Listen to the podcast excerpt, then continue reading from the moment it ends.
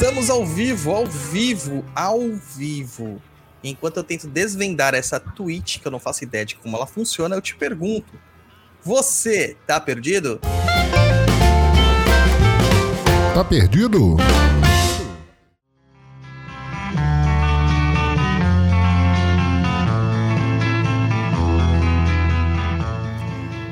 Japonês, a gente tá aqui de volta com mais um Tá Perdido, seu podcast de leitura de e-mails e informações que ensina mais do que o Mobral espiritual que montaram por aí. Hoje, ao vivão para todo mundo pela Twitch, que maravilhindo, né? Não é só para os nossos apoiadores hoje, hoje tá para todo mundo. Então, ele tá com você aqui, né, japonês? O administrador do fórum da academia, o samurai é, Luiz Guenca. É. Como é que fala? Promoção de carnaval? Porque é, tá todo mundo no no Twitch, ó, as pessoas estão comentando aí. Quem tá na é. Twitch aí, seja bem-vindo. É o Mas, Carnaval. Carnaval. É. é. isso aí, pessoal. Boa noite. Quem tá vendo a gente ao vivo aí, e seja bem-vindo. Vamos aí para mais um programinha de perguntas e respostas. Isso aí. Também a nossa apoiadora aqui pela segunda vez. Dessa vez eu espero que você esteja sem Rivotril. Não, né? tá aqui, ó. Calma, ah, então, tá, tá bom, então. Ai, meu Deus. Mariana Ribeiro. E aí, gente? Tripa? Maravilhindo.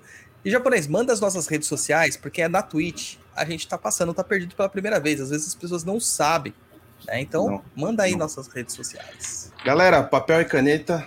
Não, papel e caneta já é coisa do passado, né? Não se usa mais quase isso, né? Papel e caneta. Bom, Anote aí onde desejar. www.instagram.com.br papo na encruza. Esse aí é a rede social que é atualizada quase que online, instantaneamente, onde tem mais informações aí para vocês sobre os nossos programas, sobre as nossas plataformas, enfim. É o online aí. O nosso blog lá com muitos textos, vídeos 0800 ou 08 bola bola, mais conhecido como de grátis, www.perdido.co nosso canal no YouTube, para quem não conhece da Twitch aí, youtube.com/barra perdido em pensamentos, tudo junto. E nossa plataforma aí de cursos, tá? www.perdidoead.com e o nosso e-mail lindo, se você quiser mandar a sua dúvida aqui para ser respondida neste programa, é contato@perdido.co. Eu vou reforçar sempre o CO, né? Como a gente está na Twitch hoje aí estreando aí. É só o C e o O mesmo, tá, gente? Não tem o M no final, não se esqueça. Porque se colocar o M, o e-mail vai voltar e não vai chegar para gente. E basicamente é isso. Vamos começar aí a responder as dúvidas dos nossos queridos ouvintes. All the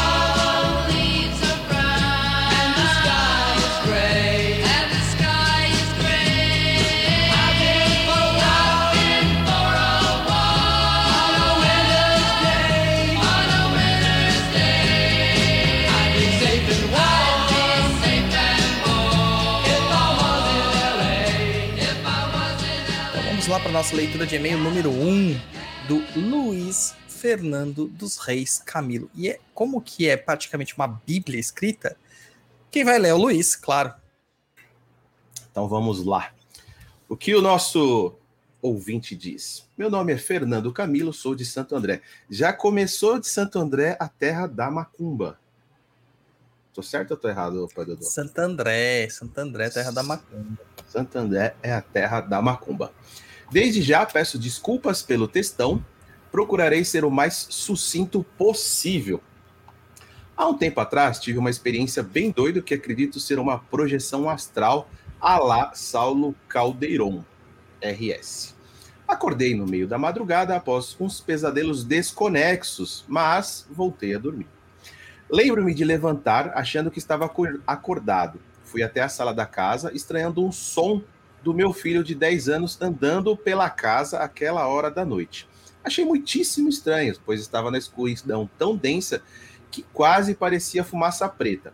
Fui em direção à porta da sala, quando olhando para o lado direito, vi uma moça com um vestido meio surrado e sujo, com olhos vidrados em mim. Ela estava a meio metro de distância de mim, com o olhar de quem diz: Te achei. Eu senti isso na hora, além de ficar surpreso e assustado com alguém dentro da minha casa sem ser convidada. Em questão de segundos, por instinto, segurei-a pelo pescoço para afastá-la dali, temendo pelos meus filhos. Ela fez o mesmo, agarrou-me pelo pescoço com força desproporcional ao seu tamanho. Meu braço esquerdo ficou sem movimento. Tentei gritar por ajuda, mas não saía som algum. Consegui, após muito esforço, retomar o movimento do braço esquerdo, quando ela me deu uma baita mordida na minha mão. Acordei repentinamente em minha casa com o corpo paralisado. Não conseguia me mexer, falar, nem respirar. A pior sensação que já tive. Depois de um tempo, voltei ao normal. Registrei o ocorrido no meu livro barra Grimório e a vida seguiu. Passando um tempo, tive outro sonho emocionante. No sonho, entrei no cemitério, aqueles mausoléus fechados por árvores e úmidos. Curioso de que estava procurando. Curioso, de novo, estava procurando por meu filho, agora de cinco anos. Fui até um grande salão onde aconteciam os velórios. Vi uma galera lá mas não de vivos, mas de espíritos mortos. Eu enxergava somente os espíritos. Achei-me numa roda com quatro espíritos que conversavam. Não via o rosto, somente do tronco para baixo. Entendi um deles dizer: É do preto velho. Deram-me para beber um copo com suco de limão sem açúcar. Ruim para um cacete no começo, depois ficou bom. Saí caminhando do salão em direção aos limites do cemitério, perto das grades de ferro. Para minha surpresa, perto da saída, quem estava lá? A mordedora de mãos. Sim, era ela. Reconheci pelo olhar, só que desta vez com um olhar de ciúme. Estava bem arrumada, com roupas limpas, cabelos curto, liso, preto e na altura dos ombros. Ficou parado, me fitando. Tive a estranha sensação de conhecê-la, não só do sonho passado, mas de vidas passadas. Foi bem profundo. Disseram-me que estava presa nas dependências daquele cemitério. Por um instante, já me encontrava abraçado a ela, chorávamos muitos. Senti sair do meu peito um peso imenso. Senti, de alguma forma, que tinha uma dívida com, a que, com ela que ali me perdoará. A energia foi intensa. Não sei dizer que tipo de relacionamento tinha. Ela não disse também, mas acho que era entre homem e mulher. Depois do abraço, me falou: O que você sentiu foi nostalgia. Você vai envelhecer e ter filhos. Eu estarei aqui te guardando, abre parênteses, ou aguardando. Não entendi direito essa parte, fecha parênteses. Acordei com a sensação tão boa, com os olhos, com olhos com lágrimas. Senti-me livre, também com sentimento de amor pela tal moça. No dia seguinte, acendi uma vela e um copo de água pedindo iluminação a ela. A energia foi forte. De uns tempos para cá, uma coisa em minha mente que aquela moça é Puma Gira que me acompanha. Vocês acreditam que isso realmente pode acontecer desta maneira?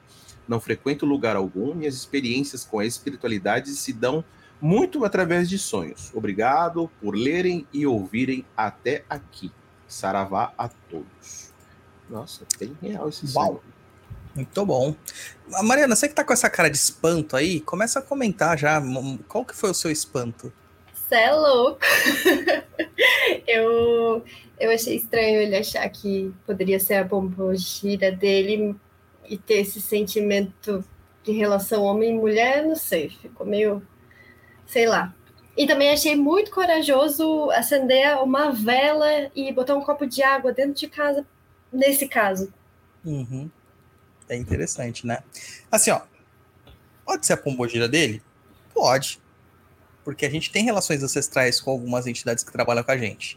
Só que na situação que ele colocou aqui, bem possivelmente não era.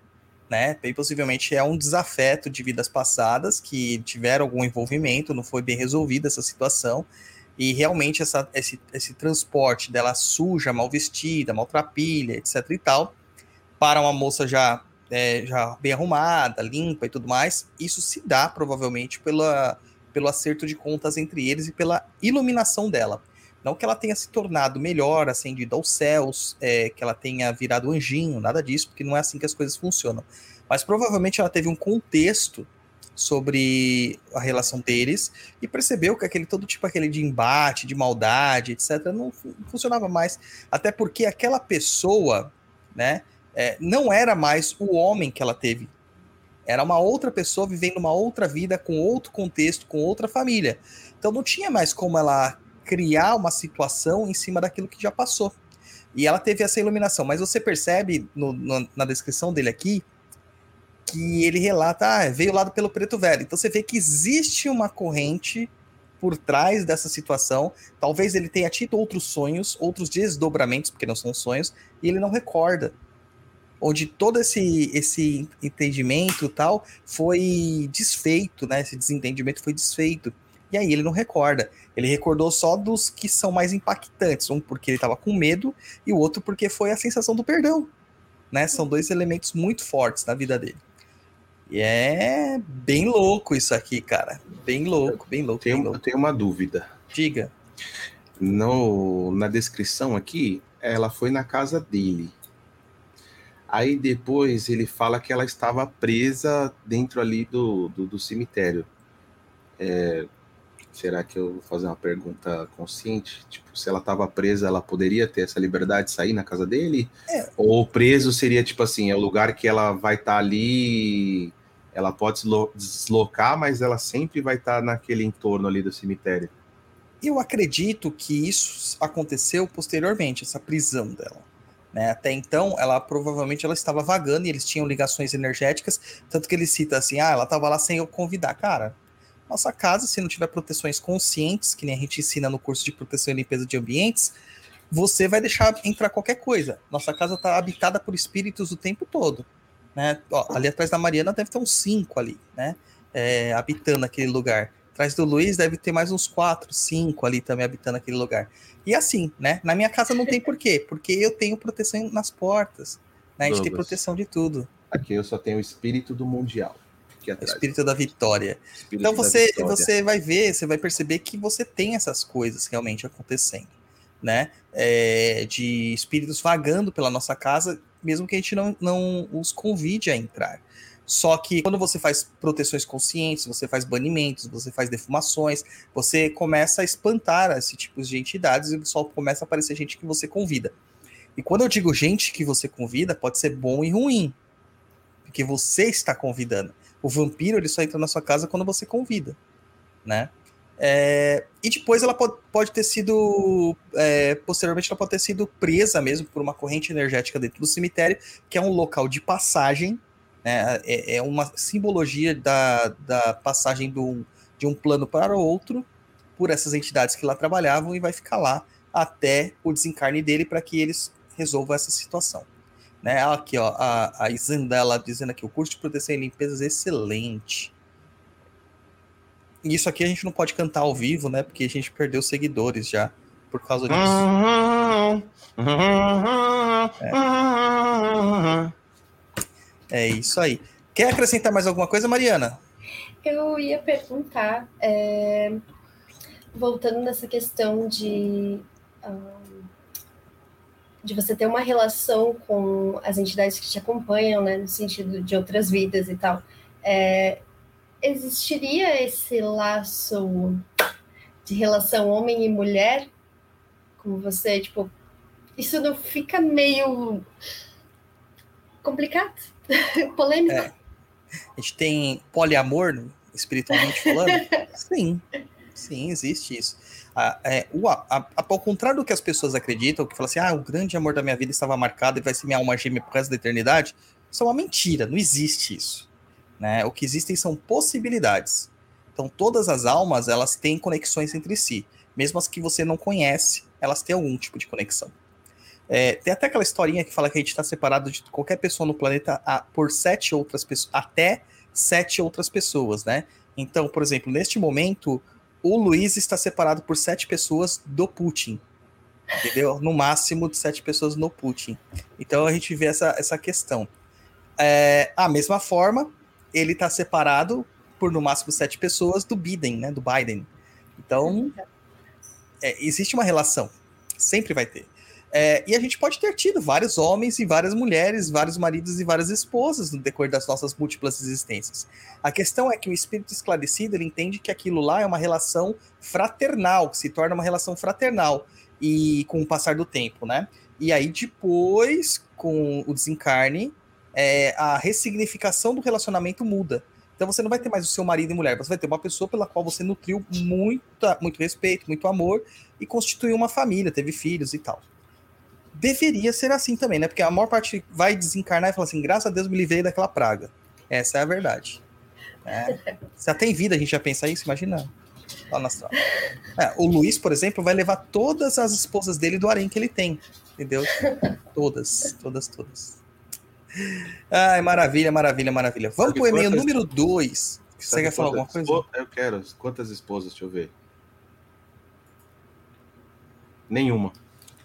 Tá difícil, hein, japonês? Caramba. Ó, estamos em fevereiro, passou já o Valentine Days. Os Valentine, Valentine Days. Valentine então a gente Day. tem ainda o Dia dos Namorados do, do, do Dória, lá em junho, né? Dia 12 de junho. Então, até lá, a gente ainda vai arranjar uma namorada pro japonês. Eu não sei o que você quer tanto que eu namore, eu queria entender. Cara, não sei também, é uma sensação que é assim, um dever que eu acho que eu tenho que cumprir com a humanidade. Entendeu?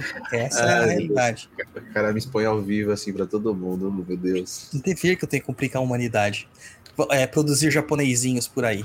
Vamos lá. E-mail de número 2 do Gustavo Carnelos. Pode ler pra gente, Mariana, por gentileza. Sim, senhor. Vamos lá. Um, Olá, pessoal da Encruza. Como estão? Espero que estejam bem. Aqui é o Gustavo, de Sorocaba, São Paulo, ouvinte do PNE já há um bom tempo. Escrevo dessa vez para o Tá Perdido, pois gostaria de saber mais, a partir do ponto de vista de vocês, sobre uma publicação no Instagram do PNE de 1 de dezembro de 2021, a Satanas T.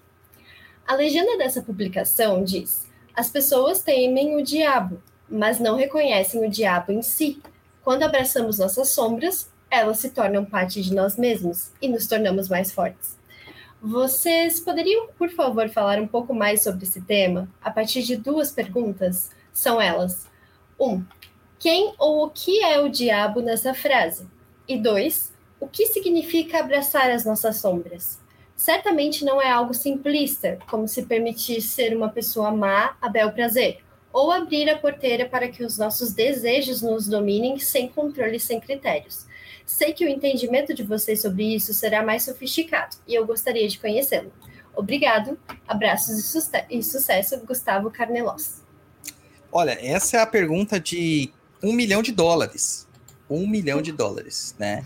É, o interessante aqui de se notar é a questão da figura do diabo ser tão polêmica. Eu não sei por que, que essa figura é tão polemizada. Eu poderia dar vários tipos de, de, assim, de explicações aqui é, é, sobre vários diversos aspectos e prismas e orientações e contextos. Poderia dar a visão de um bandista, diabo não existe. Poderia dar a visão do quimbandeiro, o diabo é o dono da matéria, é o dono do mundo. Podia dar a visão do teólogo, o diabo é uma construção mítica para justificar o mal que não cabe mais na visão monista é, é, do Deus judaico-cristão. Então, são muitas coisas que a gente poderia dizer tá, sobre essas questões. Sobre a publicação em si, vou começar sobre a publicação em si. Satanastê. Muitas pessoas falam, ah, namastê, naquele paz e amor, naquela visão super, é, super ultra gratiluz e tal. E, cara, você acha que essas pessoas são melhores que as outras? Essas pessoas estão doentes.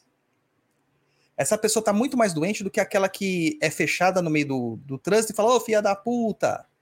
Tá muito mais doente. Porque para ele o mundo são flores. Para ele o mundo não tem problemas. Ele vive numa ilusão, numa, num mundo distópico. Não, é nem, não pode ser utópico, porque a utopia nunca se alcança. É um mundo distópico sabe? Ele está com problemas na cabeça. E ele não tem capacidade de reagir ao mundo.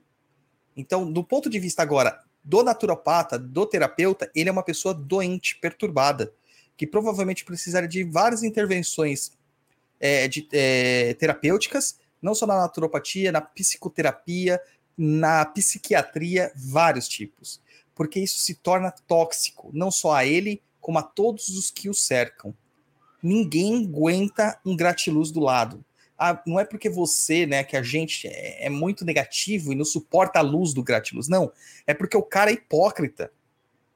A maior parte do gratiluz nem gratiluz é. É só uma fachada. É uma mentira que ele conta para se dizer evoluído. E a evolução não acontece dessa forma. A evolução acontece ralando muito o joelho no chão, sofrendo e assumindo o processo que você tem dentro de si. A maior parte das pessoas que vão para terapia é porque elas têm recalques. Elas pegam todas as condições de vida delas e jogam debaixo do tapete, escondem isso aí no inconsciente e aí gera o que nós chamamos de projeção de sombra. E essa sombra é um, aquilo que nós rejeitamos da gente. E aí, quando nós vemos uma pessoa que tem o que nós rejeitamos da gente, nós acabamos é, reagindo de uma forma muito agressiva, muito radical. Então você vai olhar uma pessoa lá que, sei lá, tá cortando um bife e você é vegetariano, vegano, e você vai xingar ela de todo quanto é nome. Mas lá no fundinho, no seu recalque, era você que queria estar tá aproveitando aquele bife. E a Mariana é provavelmente vegana, né? Então. Não, é eu sou vegetariana, só que eu tava com muita vontade de comer peixe, então agora eu como peixe. Não, isso é não recalcar o que você sente. Você, entende? É, é, é, cumprir as suas vontades. Porque a partir do momento que você sentiu uma vontade e você está lutando contra a sua vontade e você recalca ela, não resolve ela de forma consciente, você está criando um monstro. E esse monstro, ele vai te absorver. Então, o que, que você vai fazer? Você vai. Você tem a opção de não comer carne mas justamente porque você tem essa opção, mas não aceita isso, você repudia isso, mas tem aquela vontade lá inconsciente, você vai repudiar que todo mundo à sua volta o faça. O veganismo, eu estou dando de exemplo aqui, poderia ser qualquer coisa, porque é uma coisa que está muito em pauta na espiritualidade, o veganismo, o vegetarianismo e tal. Só que entenda uma coisa: essa é uma opção individual. Não é um proselitismo. Você se convence a fazer algo e com todas as outras opções. Você não tem o direito de convencer outra pessoa a fazer algo porque você acredita nisso. Tá? Então, se você fizer isso, você não está deixando de ser o evangélico que bate na porta da sua casa para pregar a palavra de, do Senhor Jeová às sete horas da manhã do domingo. É a mesma coisa. Só mudou o Deus. Entendeu? Agora é a Santa Alface. Entende? Então, é, tem que tomar um cuidado com essas coisas. Tá? É, eu não consigo ficar sem comer carne. Já tentei, de todas as formas possíveis. Não consigo. Mas não critico quem coma só vegetais. Só que eu não aceito a problemática da pessoa virar para mim e falar: você tem que ser assim. Não. Você não pode, você não pode fazer sacrifício animal. Você não pode falar que, que Pombogira é, é, Pombogira é mulher de Sete Exu. Cara, por que, que não? Eu posso falar o que eu quiser. Desde que eu não ofenda ninguém, e não entre nas questões das liberdades individuais de cada um, e a gente teve um exemplo clássico aí da imbecilidade de um cara que defendia as liberdades individuais recentemente, que está totalmente cancelado, né? É, você tem que ter respeito pelas outras pessoas. Mas você tem que fazer o que você quer fazer. O que você quer fazer.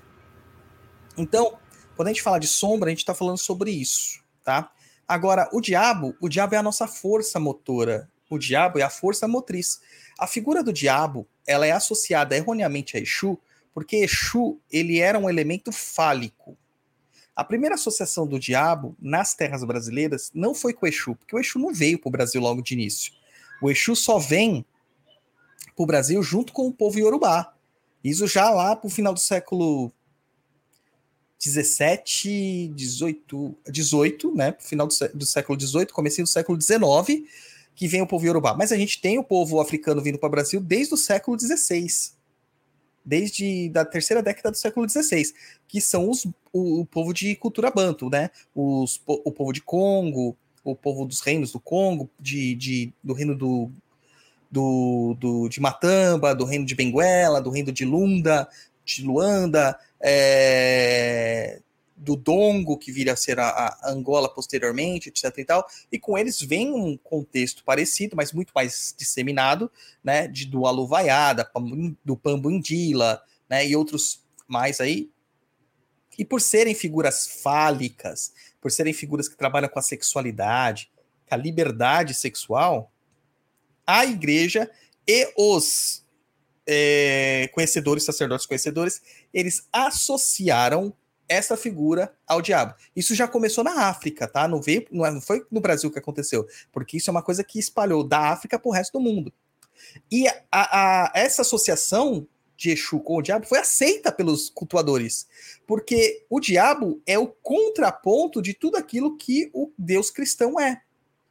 Então, para a gente falar sobre divindade cristã aqui, a gente vai ter que voltar muito tempo na história, e seria muito longo esse programa, não caberia.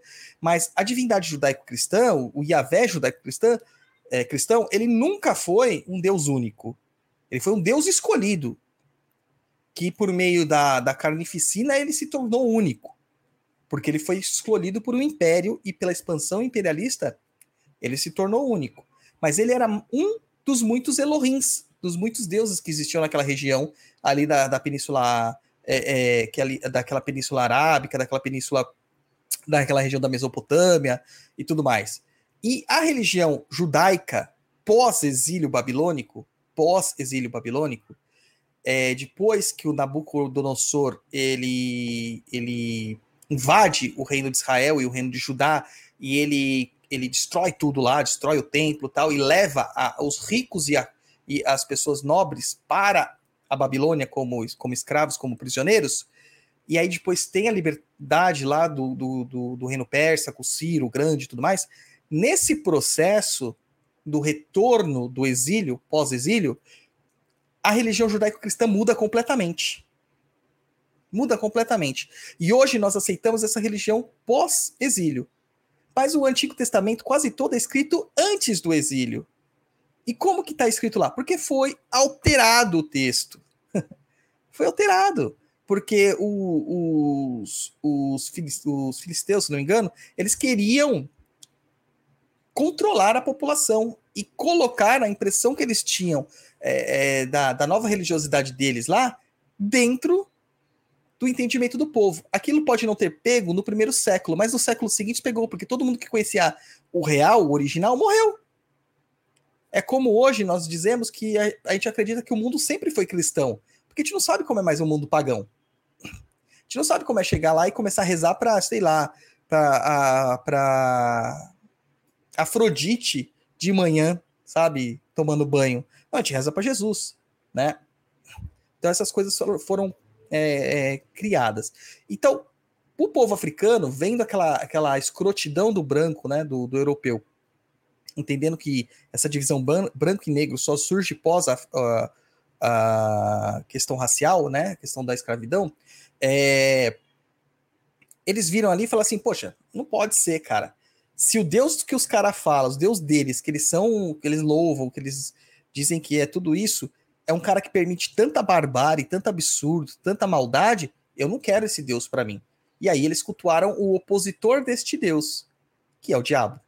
Só que essa visão é uma visão um pouco romântica da, da coisa, tá? Eles nunca foram lá e acenderam vela pro diabo. Eles associaram com a sua própria divindade, que tinha um contexto diferente. Então, já que o sacerdote diz que a minha divindade é o diabo, então ele é o diabo. É isso. É um termo usado. E aí, quando nós falamos o diabo dentro de nós, é justamente essa, essa faceta do nosso espírito que não está castrada. Que quando recebe uma porrada de alguém, não vai dar outra face para levar outra porrada, vai reagir vai se levantar. Tá? Que não vai se, se tranquilizar com as injustiças sociais que acontecem no nosso país, com a desigualdade social que acontece no nosso país. São as pessoas que, vendo a maldade alheia sendo praticada por egoísmo, cupidez, vaidade, geralmente por dinheiro, egoísmo e posse, ela vai se levantar e vai se insurgir contra isso. Esse é o diabo. E a gente não aceita, a gente quer ser cordeiro. E o que, que a gente faz? A gente pega esse diabo, transforma ele em uma figura domesticada, que não é domesticada, porque um leão nunca pode ser domesticado, ele vai ainda ter o ímpeto dele, ele vai atacar, mesmo que ele for treinado para não. E vai chegar um, uma hora em que você vai botar isso para fora. E para quem que você vai botar isso para fora? Geralmente para alguém que você gosta, que tá perto de você. E aí é o diabo o sendo usado de uma forma errada, é porque você não abraçou suas sombras. Então não sei por que, que vocês têm medo tanto do diabo, sendo que vocês vivem no mundo do diabo, porque o diabo é a matéria. Você come da comida do diabo, você usa a internet do diabo, você respira o ar que o diabo é dono, você anda na terra do diabo, você transa, e a transa é um aspecto do diabo. Tudo isso é do diabo. Deus, numa visão teológica, Deus está muito distante. Existe um Deus criador, tanto para as culturas africanas, seja ela Yorubá, Banto, Fon, qualquer que seja, mas é um Deus muito distante. É aquele Deus inefável que o Henrique Cristo fala, né? Pai inefável, infinito e magnânimo, né? Porque inefável é algo que não consegue ser concebido e não se aproxima do nosso contato, porque a gente não tem capacidade de entender essa energia. Agora, essas divindades mais próximas, eh, o pessoal chama de demiurgo. Que o demiurgo é justamente essa situação que a gente fala que é um, um deus mais próximo. Tá? E a figura do diabo tá aí para mostrar para a gente que não tem o que temer. Ele é um opositor. Ele é o opositor. Então, nesse momento aqui, que, que se você se opõe ao governo que nós temos, você é um diabo. Você é um opositor, você é um, um, um saitan, um shaitan, né? O shaitan que vem da figura do opositor. E na Bíblia, cara, nem fala de, de diabo. O que fala lá é sobre o opositor, que é um dos Elohims, um dos muitos deuses que se opõem ou que estão ali é, vivenciando junto com Yahvé, que era mais uma divindade, que era uma divindade do deserto. E quem acredita que está cultuando hoje em dia Jesus Cristo lá na Igreja Católica Apostólica Romana, saiba que isso não é catolicismo, isso é um zoroastrismo com pegadas arábicas e romanas. Tá? É uma outra coisa. E aí, se a pessoa tem conhecimento, e Jesus já dizia: conhecereis a verdade, a verdade vos libertará. Ela liberta mesmo, porque você sai da igreja. Você sai da igreja. Acho que eu falei muito. Quer falar mais alguma coisa, Mariana? Japonês? É, quando eu estava no espiritismo, eu, eu acompanhava um psicólogo que é bem famoso assim nesse meio, ao menos aqui em Curitiba. É, e ele escreveu um livro muito legal. E numa das palestras do livro dele, ele estava falando sobre essa questão da sombra, né? Que, se eu não me engano, ela vem muito da psicologia do Jung, né? Não sei. Sim. Então, e ele deu um exemplo muito bacana sobre a, a mulher certinha da igreja que julga a, a piranha. Pois é. que julga a mulher livre, no caso, que, que não tem remorso com relação à sua vida sexual ou qualquer coisa do tipo. É, e nesse aspecto, ele explica muito sobre a sombra, que quanto mais a gente não enxerga as nossas tendências, as coisas que a gente realmente quer, mais essas coisas dão um jeito de escapar pelas frestas. Né? Com então, certeza. É, essa parte me fez pensar muito sobre é, como eu agia porque eu era uma pessoa extremamente pudorosa, sabe? E isso era claramente o que você falou agora, Douglas, de, de a pessoa mais próxima no tipo é, no momento em que aquilo tudo fosse explodir, coitada, porque aconteceu isso. Amigos, nossa, tiveram que me aturar. é o que acontece, porque a gente se trava a um ponto daquilo ficar sendo recalcado dentro do nosso exterior e quando sai, já era. Quando sai, ferrou completamente, porque virou um monstro mesmo. Acho né? que a virou melhor um coisa. Desculpa. Não, Acho que a melhor coisa é quando você é, tem algum tipo de, de barreira, algum tipo de pudor, algum, alguma coisa polêmica né, na sua cabeça, é, é se perguntar por que, por que, que eu quero isso? E por que, que eu não posso ter isso? E raciocinar em cima dessas questões, porque a gente se coloca tanta trava baseado em, em consensos sociais que a gente acaba vivendo infeliz. Com certeza. Quer ver uma situação bem é, interessante, cara? É, a gente assiste filmes, seriados da Idade Romana, da Idade Grega e tal, e nós achamos maravilhoso dentro da gente toda aquela putaria que a galera faz. Só que depois a gente fala que nunca pode ser assim. Mas na primeira chance de ter swing, a gente vai. Ô, Luiz, aí até fechou a janelinha aí porque foi pra lá. Entendeu? Já foi pro swing. Então, é, não tem como você negar algo que está dentro de você. O que você tem é como dialogar com isso, elaborar isso para que isso não se torne uma patologia. É, é, eu não falo com propriedade de psicólogo tal, porque eu não estudei psicologia, não sou psicólogo. Mas dentro da, da terapêutica e dentro da própria é, macumba, nós vemos que a maior parte dos, dos problemas que as pessoas trazem é justamente por não saberem lidar com a vida. Não saberem lidar com os seus, com os seus desejos. Puxa, eu tenho desejo sexual, mas por que, que eu não falo que eu tenho desejo? Não, porque isso é coisa de puta e puta não. Até uns 30 anos atrás, mulher não podia ter prazer na cama. Mulher falar que gosta de transar até hoje é um, é um tabu. É, a gente está dando esses exemplos mais taxativos, mas isso expande para tudo. Aquela pessoa que você julga pela roupa. É, aconteceu uma coisa uns muito tempo atrás, né? uma cantora de sertanejo, Simone, né? Simaria, alguma coisa dessa elas falaram mal de Emanjá, alguma coisa do tipo. Elas são evangélicas, né? E aí o que, que a comunidade é, macumbeira fez? Ao invés de tentar elucidar a questão, começaram a xingar ela pelas roupas que elas usam. Evangélica que fica mostrando a raba e que não sei o que. Cara, ela mostra o que ela quiser dela, brother. Entendeu? Agora, muito me estranha você, macumbeiro, que tenha um entendimento da liberdade individual, de que todo mundo pode, contra essas questões de castratividade total da vida, você chamar ela ou, ou até julgá-la, julgar a personalidade, o caráter dela pela roupa que ela veste. Pô, se a mulher gosta de mostrar a raba, como ela, é, essa galera falou, de biquíni fio dental na praia, problema é dela, brother. O que, que isso diz do caráter dela? Nada. Esses dias apareceu um. Eu acho que vi no TikTok.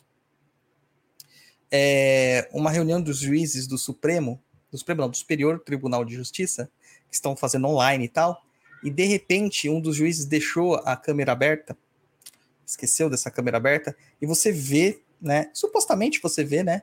Uma secretária bonita chegando na sala e a cadeira dele se afastando da, da câmera mas ele não percebeu que o ângulo pegaria a mulher. E a mulher se senta no colo dele, no meio de uma audiência. E quando ele percebe isso, ele volta com uma cara de espanto. Você vê que os outros, né, os outros magistrados, eles até dão umas risadinhas assim, e ele encerra a conexão dele. Ah, caí. Entendeu? Porra. Por que que isso choca? Porque é um cara que presta pelas pela lei pelos bons costumes. Esse cara é um conservador. Ele tem manifestações conservadoras, mas ele é como todo, provavelmente, supostamente, ele é como todo bom conservador da, que tem a tradicional família, a família brasileira. O pai, a mãe, os filhos e a amante. Entendeu? E aí, quem é essa pessoa para julgar outras? Quem é? Não tem, não tem moral. Então, o que acontece é justamente isso. Você julga muito pela publicamente, mas no seu íntimo, cara, é só no tem um seriado também, o Salem, que mostra que o referendo da cidade, ele é apaixonado por uma prostituta, mas ele não, ele é apaixonado, não é que ele transa com a prostituta, ele é apaixonado, não só transa, mas ele não pode assumir ela para a sociedade porque isso seria é, é uma sociedade de puritanos, né? É uma religião puritanos, seria absurdo né? Seria um escândalo. O que, que isso diz da pessoa? Nada. Não diz nada. Entendeu? E essas, essas doenças sociais, elas acontecem justamente por causa do recalque que a sociedade vai se, se impondo, tá? Onde colocou que o sexo é pecaminoso, onde você coloca que comer carne é uma coisa absurda e abjeta, onde você coloca que respeitar as pessoas pelo que elas são é absurdo, onde você coloca que uma pessoa que nasce num corpo masculino, mas ela não se identifica com o corpo masculino dela, se, é, é, é, se tra transveste, usa roupas femininas, se comporta como uma, uma mulher, porque é, pede para ser chamada com o pronome de ela. Ela é uma mulher, pô. Não é que, que eu não aceito ela mulher. Ela é uma mulher. Porque o que parte ali é do entendimento dela. É a visão de mundo que ela tem dela. É, é o cosmos dela, o microcosmos dela. Não o que eu acho da vida dela. O que eu acho pouco importa. O importante é como ela se sente. Imagina só, Luiz, você, numa sociedade invertida, tá? É... Onde que ser homem é horrível. Nós não vivemos nesse mundo, né? Porque ser homem é, é, é o ápice da sociedade, para nossa sociedade misógina e machista. Mas você, ser homem é horrível. Ser homem é horrível. Mas você quer se identificar como homem? Não, mas você tem que se identificar como mulher. Você não se sentiria oprimido? Sim, claro. É o mesmo que acontece com o restante da, da, da galera. É o mesmo que acontece. Só que por que, que nós não nos sentimos oprimidos nesse momento, é, no processo inverso, ou não, nos, não temos empatia com essas pessoas? Porque nós não passamos por isso. Porque a gente está numa situação mais é, confortável, por assim dizer, socialmente. Aconteceu um lance, olha para você ver como que às vezes as coisas são, né? A Mariana tá no umbral, ela viu. Acontecem uns lances, ah, cara, que a gente fala assim, é, que cai na normatividade, né? Eu não sei se eu consigo puxar aqui no umbral. Deixa eu ver se eu acho aqui. É que vocês mandam tanta mensagem. Apesar que vocês estão fraquinho ultimamente, vocês estão cansados. Olho no lance. É, o pessoal tá muito cansado hoje. É, de um, uma lição que meu filho recebeu da escola. A escola dele é católica, né? Porque, infelizmente, as melhores escolas ainda são as católicas. É, e o enunciado do, do, da lição era o seguinte: toda pessoa tem um nome e um sobrenome. O nome é o que vem primeiro e o sobrenome é o que vem depois do nome, indicando nossa origem. Família, país e etc. Realize as atividades abaixo e descubra a origem do seu nome e sobrenome. Olha aonde está. Você vê alguma coisa errada nisso, japonês? Nesse enunciado? Não. Não? Você sabia que a maior parte dos afrodescendentes brasileiros não possuem o seu nome verdadeiro de origem, nem do seu país, nem da sua família, e sim do seu dono, né, do dono do primeiro escravo que veio para cá? E aí? Essa questão aqui do sobrenome indica a família dele e o país dele? Não indica. Os indígenas, o povo eh, nativo, o povo original, eles não possuem sobrenomes. O sobrenome deles é o nome da, da, da etnia. Então vai ser lá é, José, que eles usam alguns nomes portuguesados, Pataxó. Entendeu? É, Arnaldo Tucano. Isso dizem das, das etnias. Das etnias. Não está falando sobre a família dele, está falando sobre um povo completo. Não está falando de um país dele. Está falando de um grupamento. E quantas pessoas que, que não sabem o nome dos pais? Que foram abandonadas no orfanato? Quantas? Então, esse enunciado aqui, a princípio, parece que não é nada chocante, mas é, cara, porque mostra uma desconexão da sociedade. Você está doutrinando a criança a entender que desde pequeno a, euro, a euronormatividade, é, o eurocentrismo é o que manda no mundo. Quem tem sobrenome são os europeus. Nesse contexto. Entendeu? Então, cara, não faz sentido. E, né, e teve gente no Umbral falando, não, minha filha passou por isso. Daí falaram até para ela, falaram assim, ah, mas fala do pai dela que tem origem portuguesa. Pô, só vale a origem portuguesa dela? E a ascendência da mãe, que é uma ascendência africana, não vale? Então, tá vendo como ele normatizou? Teve gente no Umbral que não percebeu também nada demais. A Mariana falando, não percebeu nada demais. Então, porque nós normatizamos isso. E assim é com tudo. Inclusive a figura do diabo. A gente normatizou que é o mal. E o que, que é o mal? Nem, a gente não sabe nem explicar o que é o mal. O que, que é o mal para você, Luiz? Ausência do bem? Mas não dá para você explicar uma coisa com oposição do outro. O que, que é o bem? Ausência do mal? Pode ser. Aí fica num. Paradoxo. Um paradoxo. Né? Não. Consegue definir o que é o mal, Mariana? Não, mas eu já falei. Eu sei o que é uma pessoa ruim. Uma pessoa ruim é a pessoa que chuta o cachorro a troco de nada. Essa é a pessoa ruim. Agora, o mal em si. Mas será que ela chutou a troco de nada? Você está supondo que ela chutou a troco de nada. Mas e se ela tem é, traumas muito grandes de cachorro e aquela visão do cachorro remete ela a uma fúria incontrolável que ela tem que chutar o cachorro para se sentir segura? Mas aí você tá entrando no nível de detalhe, Douglas. que- Mas é isso que a gente tem que entrar, Luiz. Porque nós somos Ah, indivíduos. Tudo bem, mas, cara, você Aí você não querer... pode pegar assim, ó, roubo é errado. É, errado, com certeza. Mas se uma mãe de família, um pai de família rouba para alimentar os filhos que estão passando fome? Cara, você tá entrando numa seara perigosa. Você tá falando assim, você tá, ju- você tá colocando um todo e tá olhando um detalhe, tá? É, um roubo, por exemplo, que, que, gente- que eu julgo ser errado, é o seguinte: aquele cara que tem saúde, tem condição para trabalhar, é, ou a mulher, que vai lá e rouba o seu celular para ele vender, enfim, comprar roupa de marca, ir no baile funk, gastar dinheiro, enfim, zoar, Ah, bagunçar por Se você lado. digitar assim, ó, preso por roubar comida no Google, você vai ver vários. Todas as pessoas que estão presas por furto, elas estão presas sem direito a julgamento, sem direito à assistência de um corpo jurídico no seu público, que a gente sabe que é uma porcaria, tá? Enquanto isso, os ricão, que tem tudo isso que você tá falando, eles estão livres.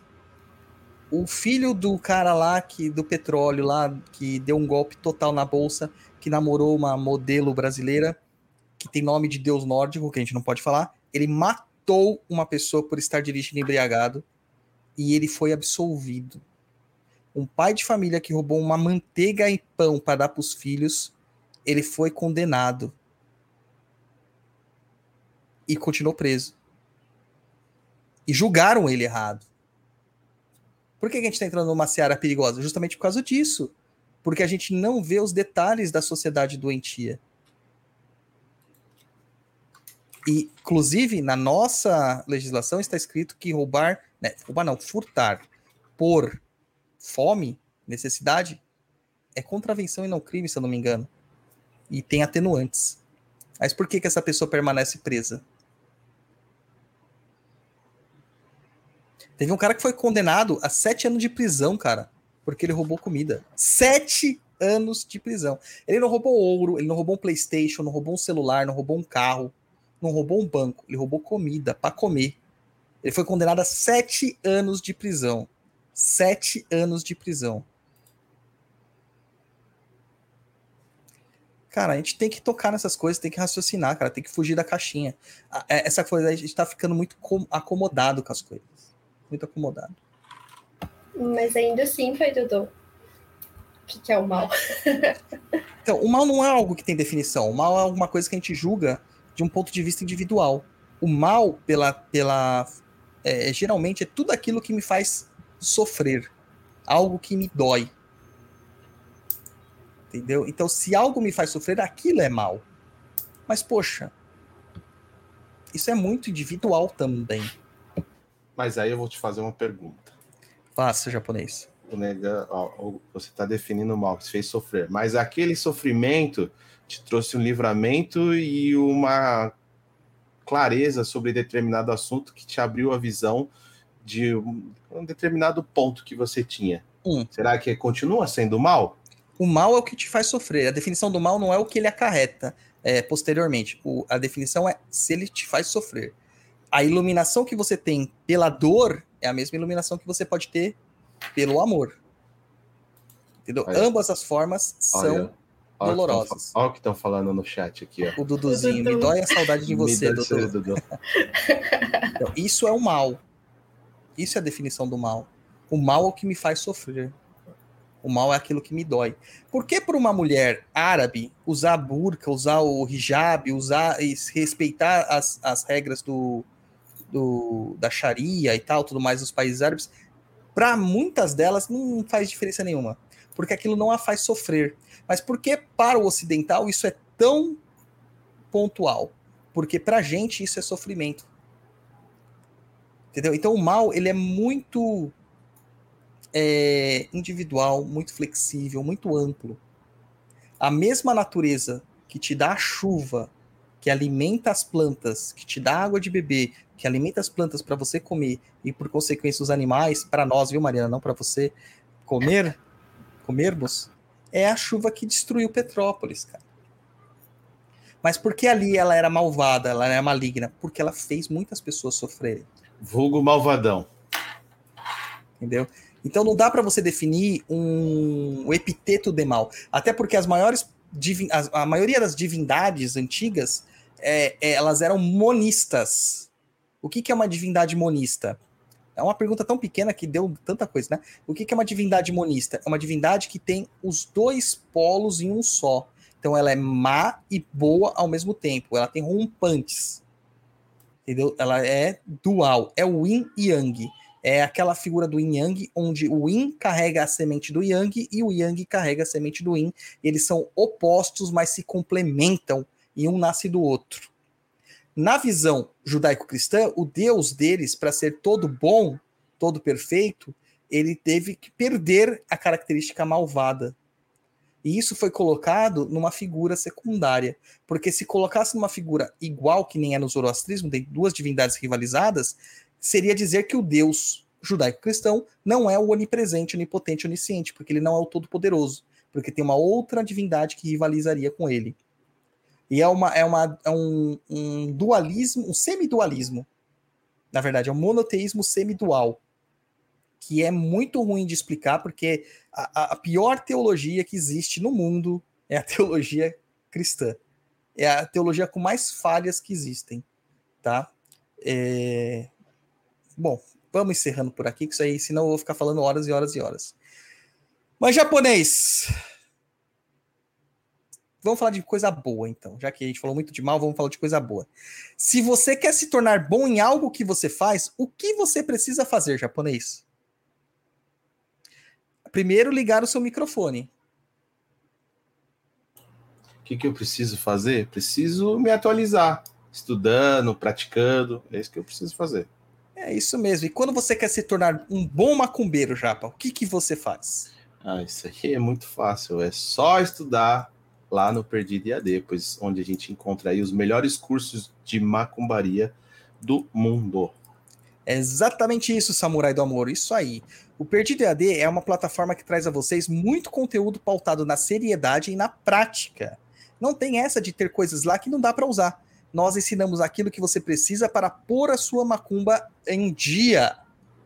É, galera, então não perde tempo aí, entre lá no www.perdidead.com, faça aí a sua matrícula nos nossos cursos, tem coisas legais para caramba lá e sempre estamos atualizando aí com mais conteúdos e mais cursos. Isso aí, quem fez sabe o quanto bom é e como a sua vida mudou. Então chega de dar desculpa de que o universo não está conspirando para você. É isso aí, pessoal. O universo aí está trazendo essa mensagem dizendo: façam o curso do Perdido EAD. Isso aí, acesse lá www.perdidead, pois Perdidead é a plataforma definitiva para quem quer aprender macumbaria de verdade. E, olha, quase 100% ao seu marketing japonês só falhou lá no comecinho, naquele microfone mudo. Um dia você acerta ainda. É, é que eu não sou marqueteiro, né?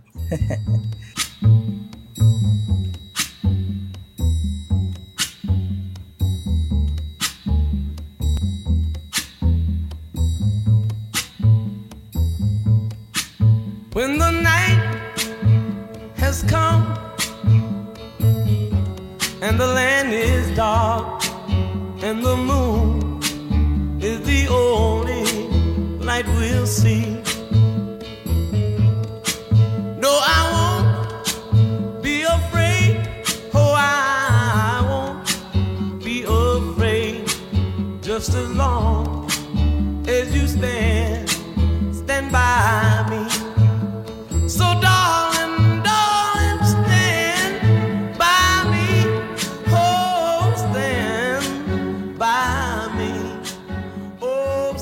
Vamos para o e-mail de número 3 da Evelyn Santos. Manda aí, japonês. É, vamos lá. A Evelyn Santos diz: Boa noite, Douglas. Tudo bem com você? Essa foi direta para você, rapaz. É. Me chamo Evelyn e tenho 28 anos. E sou ouvinte do Papo na Inclusa e queria fazer uma pergunta. Mas antes vou falar de forma resumida sobre a minha vida espiritual.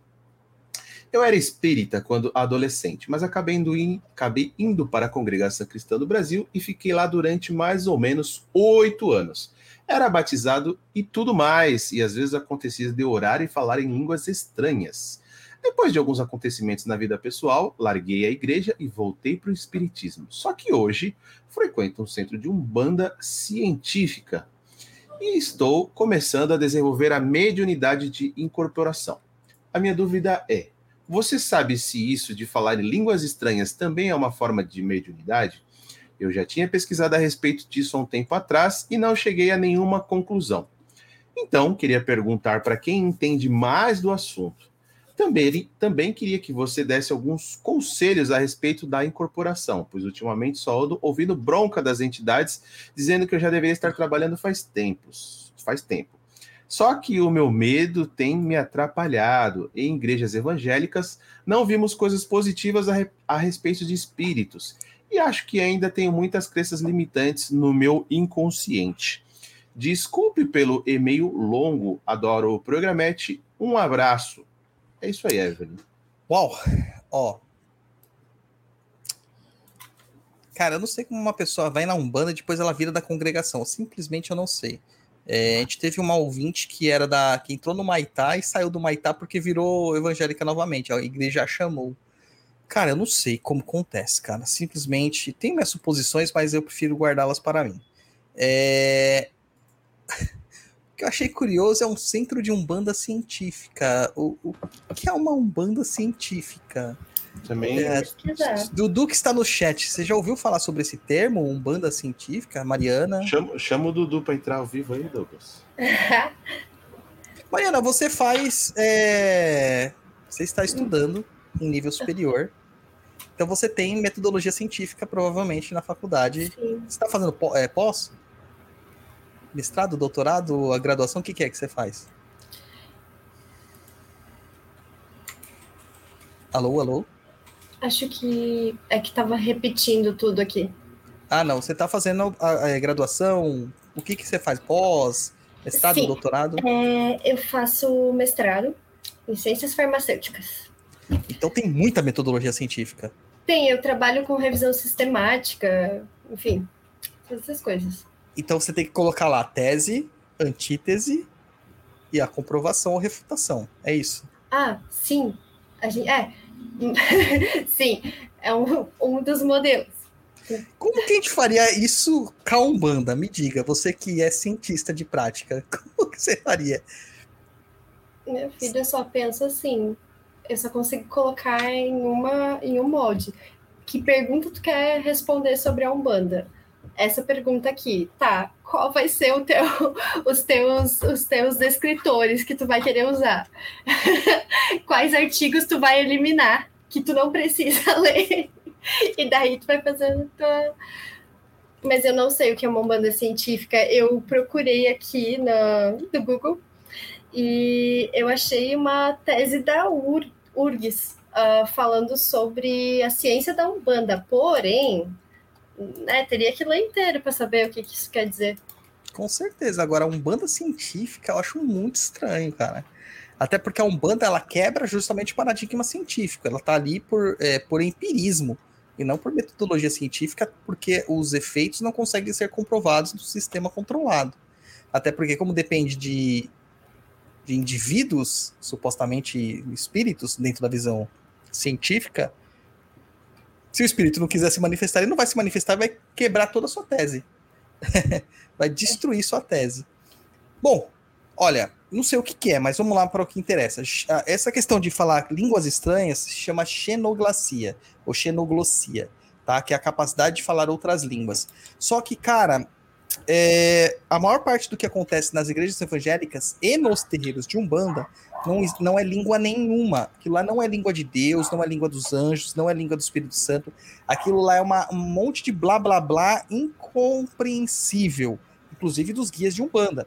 Porque, na verdade, quando um, caboclo vem em terra ele começa a fazer aquelas coisas que eles falam, eles não estão falando aquilo. Aquilo lá não é um linguajar. Aquilo lá é como se fosse um mantra é uma entonação que ele só usa da vocalização. E vocês podem perceber que quem mais fala assim são caboclos, né? Dentro do, do entendimento indígena, principalmente do ramo tupi, mas não só do tupi, como de vários outros, é que a gente não pode é, restringir a um só povo, né? Porque vários têm, têm isso, né? É, o que acontece é o seguinte: a, a ideia deles de formação universal do mundo é a partir da, da reverberação da frequência e do som. Então tem um livro do Cacaverá, que é muito bom, cara, que se chama A Terra dos Mil Povos.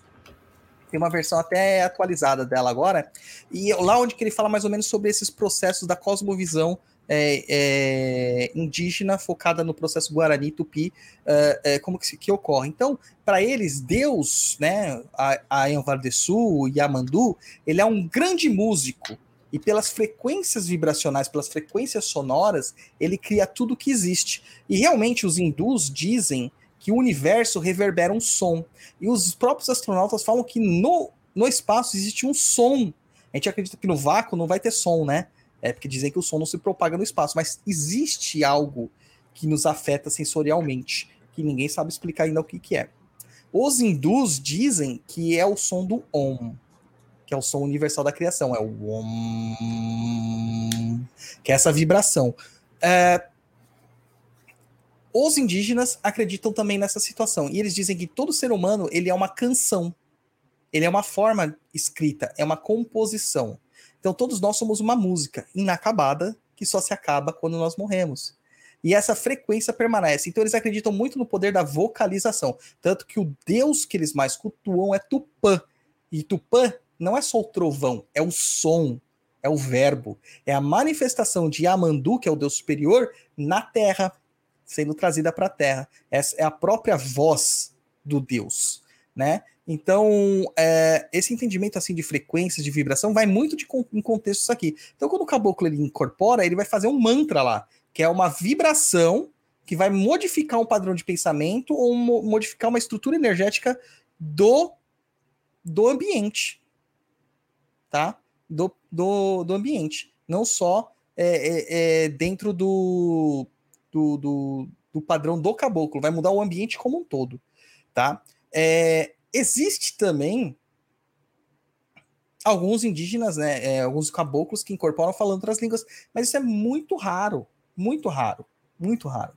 Esses termos são assim. E a língua do Espírito Santo, lá o é, Chantos, Labarchúrias, Xerabachantos, não sei o que, cara, não quer dizer nada. Aquilo lá é uma repetição é, criada animicamente por todas as pessoas ali que estão vendo aquilo ali ser reproduzido e vão fazendo a reprodução. Pode ser que nesse processo exista uma intuição, uma mensagem espiritual, etc e tal. Pode. Uma revelação, que eles falam revelação do Espírito Santo, o Espírito Santo falou comigo? Pode. Mas não tem significados. Uma outra coisa que não tem significado é a gente fala cheto, maromba cheto, quando chegam os boiadeiros. Não tem significado, se perdeu o significado, ninguém sabe. Getruá, boiadeiro, ninguém sabe o significado. Ninguém sabe o significado. Tá? Então, assim, é, é, essas coisas, né, que a gente fala das línguas estranhas, não são línguas. São barulhos. Tá? É exatamente isso. As vogais dentro dos mantras têm potência. Usamos muito isso na Umbanda esotérica, o Dudu tá falando. Ah, os indígenas usam isso. Né? Tem o a, a, a, i, i, i. Cada vogal tem uma forma de manifestação. E tem um hum, hum, que é uma letra que nós não possuímos, que é um u mudo. Né? É uma vogal que nós não possuímos na língua portuguesa.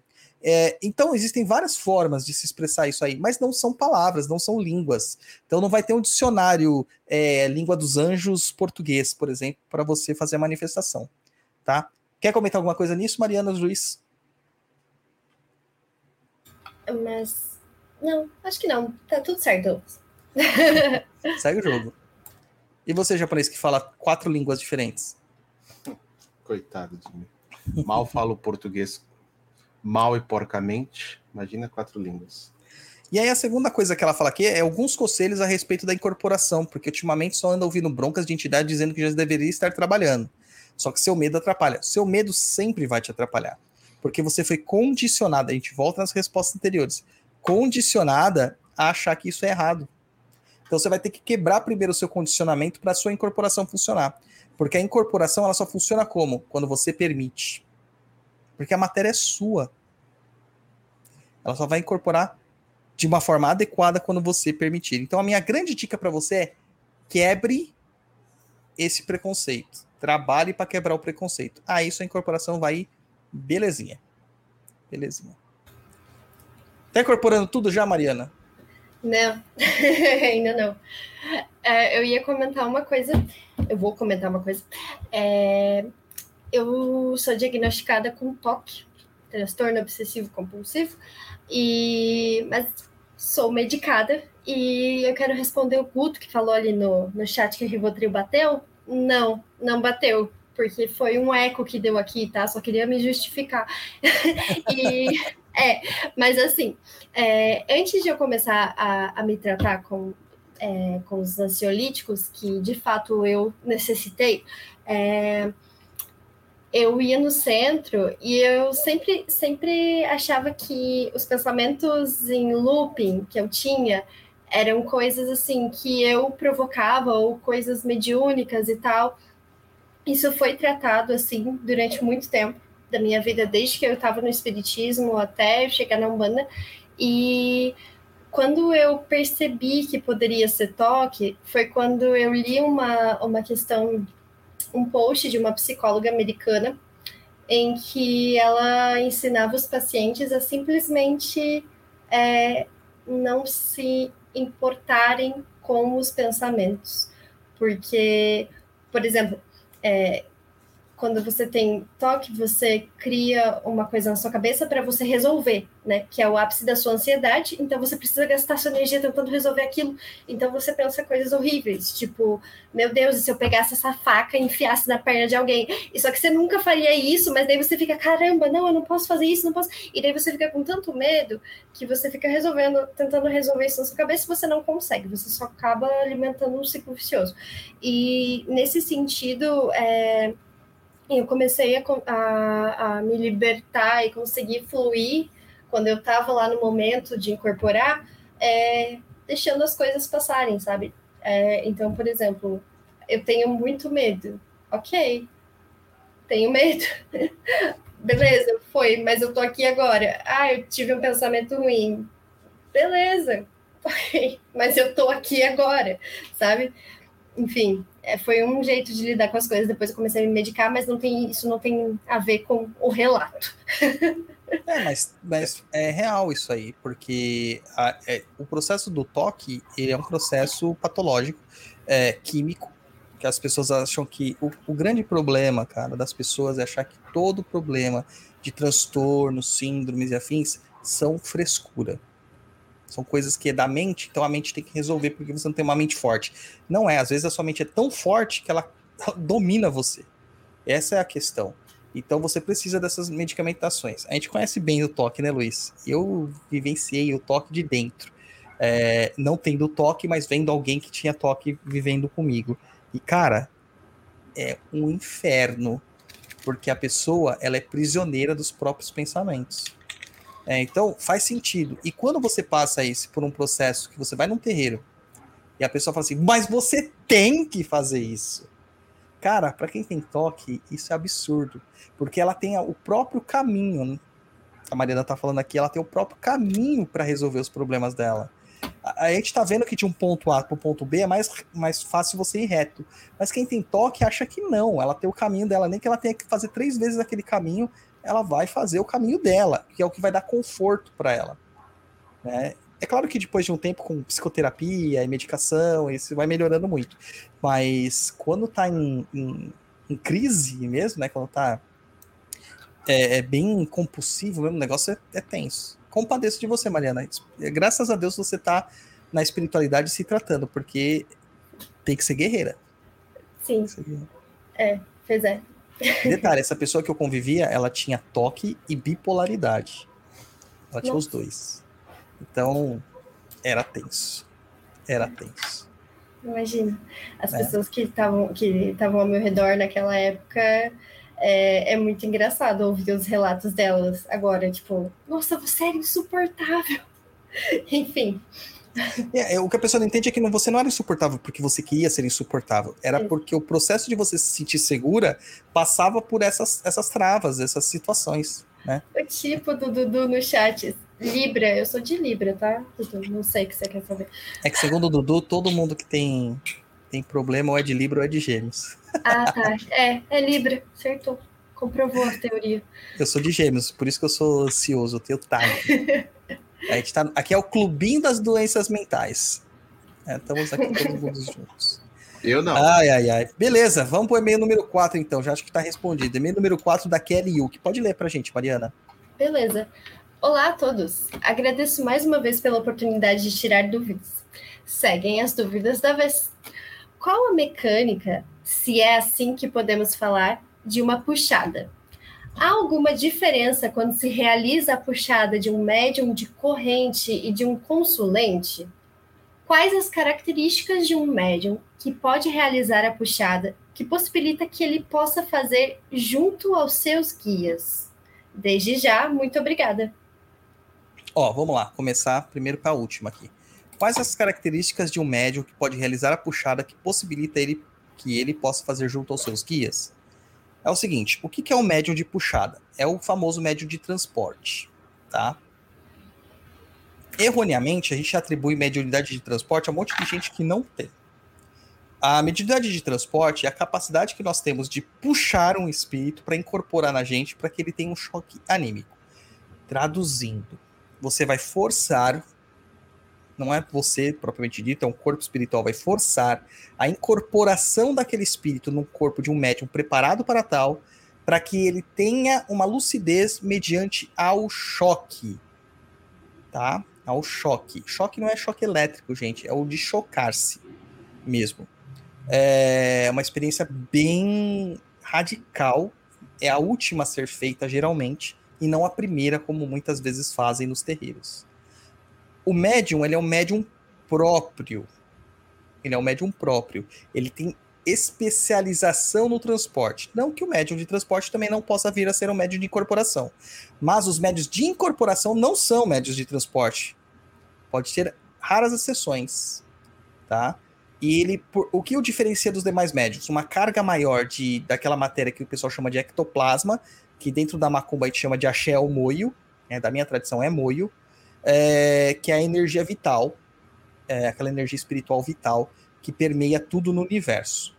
E ele tem essa característica de ter facilidade de incorporar espíritos que lhe são é, alienígenas, que lhe são estranhos à sua própria vibração. Só que isso é temporário. Ele incorpora o espírito, esbraveja, ele se choca com a energia do, do, da pessoa viva e vai embora.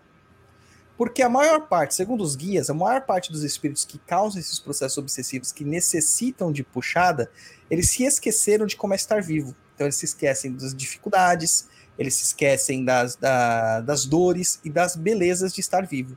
Quando ele é puxado para o corpo de alguém, nesse momento, ele é como se ele estivesse vivo por instantes. Então voltam todas as dores, sofrimentos, angústias, tudo o que a gente tem quando encarnado. E ele se choca e ele fala, porra, a maior parte para assim e fala, pô, peraí, o que, que eu tô fazendo? Ou alguns realmente se paralisam. É onde outras entidades espirituais pegam esse espírito e levam ele para zonas de regeneração. Tá? Então não é todo mundo que pode fazer isso, mas nos terreiros hoje em dia, a maior parte da galera fala assim: ah, puxa aí o espírito, vamos ver o que, que, que, que vem. Nós estamos tratando uma pessoa que foi levada a se a crer, né? Ela, ela foi convencida de que ela era uma médium de transporte. E o que, que aconteceu com essa pessoa? Não teve a instrução correta. Ela começou a é, falar assim: aprende aí observando a outra médium de transporte, faz igual. Ela começou a fazer igual em todo lugar. Então, qualquer pessoa que ela via sofrendo, ela puxava o espírito daquele, daquele sofrimento para ela. E nem sempre o espírito que ela tá puxando é um espírito de gente. Às vezes é um espírito de uma, uma sensação, de uma emoção, é, às vezes é um espírito artificial, uma forma pensamento, né, ou encantado, e ele começou a puxar. O que, que aconteceu? Caiu completamente, tá, tava todo funhanhado, né, e tá agora no tratamento para melhorar essa situação. Isso acontece muito por falta de responsabilidade dos pais de santo, tá? Não tem essa de ficar fazendo puxada. E outra, uma característica muito interessante. Geralmente, os, quem faz puxada é filho de Yansan ou Ogum que são orixás guerreiros e eles têm essa característica marcial de guerra, de embate, né? Então eles conseguem lidar com isso de uma forma melhor. Olha que, que, que, que curioso, né? Que curioso. Assim, é... na outra pergunta que ela fala aqui, há alguma diferença quando se realiza a puxada de um médio de corrente de um consulente? Ah, no consulente é muito mais fácil, do médio da corrente é muito pior, porque o médio da corrente ele tem vários problemas. O maior doente é o médium da corrente Entendeu? Então o médium da corrente geralmente ele se acha muito protegido. E aí não faz banho de erva, não faz proteção, não faz defumação, não faz as defesas, não faz as proteções de porta, não faz um monte de coisa. E aí, quando você vai fazer a puxada nele, não vem só o que o, o espírito que encostou lá, vai vir um monte de tranqueira daquela pessoa. E o, as tranqueiras das pessoas que ela atendeu também, porque o médium só descarrega no final. Ele vai acumulando o lixinho ali, depois no final ele vai lá e dá um esvaziar lixeira, tipo do Windows, sabe? É mais ou menos isso aí. Tá? E a mecânica, a mecânica é evocação. Você fala assim, você, é invocação, né? Você, o, o médio de transporte ele se abre para aquilo, invoca aquele espírito e por laços magnéticos ele puxa, tá? Ó, uma pergunta interessante do chat dentro desse tema, do Bavária Léo, do André, né? No espiritismo, quando chamam o espírito, é uma puxada? É. E olha como o espiritismo tá. Tá? Olha como o espiritismo tá. É o médium que vai participar do, do processo de, de desobsessão, das câmeras de desobsessão. Eu já participei, cara, e cara, é uma falta de noção que você não tem ideia. Eles querem fazer com que o espírito ele entenda que ele tá errado, dando aguinha na boca dele, eu falando, olha, você tá errado, irmão. Não é assim que tem que proceder. Tipo, o Palmeiras não tem mundial, então você tem que torcer pro Corinthians, irmão. Cara, não é assim que funciona, mano a maior parte desses espíritos só entendem na porrada. E depois que eles estão fragilizados, que eles estão é, enfraquecidos e tudo mais, em sofrimento, aí eles começam a ouvir a doutrinação. Antes não ouve. Não ouve. E olha, eu, eu tô falando, eu tô pegando um ranço de espírita, cara, que você não tem noção. Aí depois que me mandaram aquele, aquele, aquela entrevista daquele podcast que querem que eu vou lá, daquele espírita, eu falei, Jesus Cristo, eu não consegui ver aquilo, cara. Começou a me dar náusea. Começou a me dar náusea. Nossa, foi, foi tenso. Mariana, pode falar, pode falar, que você está muito impactada com essas minhas falas. Não, é porque essa questão do, do espiritismo é bem, é bem complicada, eu acho, né? Por conta da, daquela coisa de a gente vê a tendência das pessoas acreditarem muito nessa gratiluz aí, nesse, nesse mundo gratiluz. E, por exemplo, ignorar que, que tem um cara fodão que vai baixar ali no centro espírita e ninguém vai segurar, sabe? E pois que vai é. precisar do Exu mais foda ainda para poder ir lá negociar alguma coisa para deixar o infeliz que precisa em paz. Então, assim, eu acho que isso às vezes é negado, sabe? Tanto, enfim, eu tenho umas experiências, é, mas agora não é o momento. Só que assim, eu ia falar sobre a puxada, porque eu ia, eu ia perguntar a mesma coisa que o André, mas também ia falar sobre uma vez que eu estava no, no centro de Umbanda, é, já em desenvolvimento, e eu, eu contei essa história já no papo, acho que no contos, nos contos de terreiro. Só que é, eu me aproximei de um espírito de um suicida que aconteceu assim de uma amiga minha tá contando uma história de uma pessoa que ela conheceu e pum, ok, veio, grudou. Porque do nada é, ela me perguntou sobre a minha religião. E hum. aparentemente a pessoa escutou e veio para perto. E no terreiro, eu levei esse caso e aconteceu de essa puxada acontecer em, é, ocorrer em mim. Mas assim, para mim isso foi super normal, porque eu já tinha passado por mesa mediúnica, então, tipo, era normal para mim isso acontecer, sabe? Eu tava, ah, ok, beleza, vou tremer aqui, vou gemer, chorar, e beleza, é isso aí, sabe? E, mas eu, por exemplo, foi uma coisa que aconteceu pontualmente.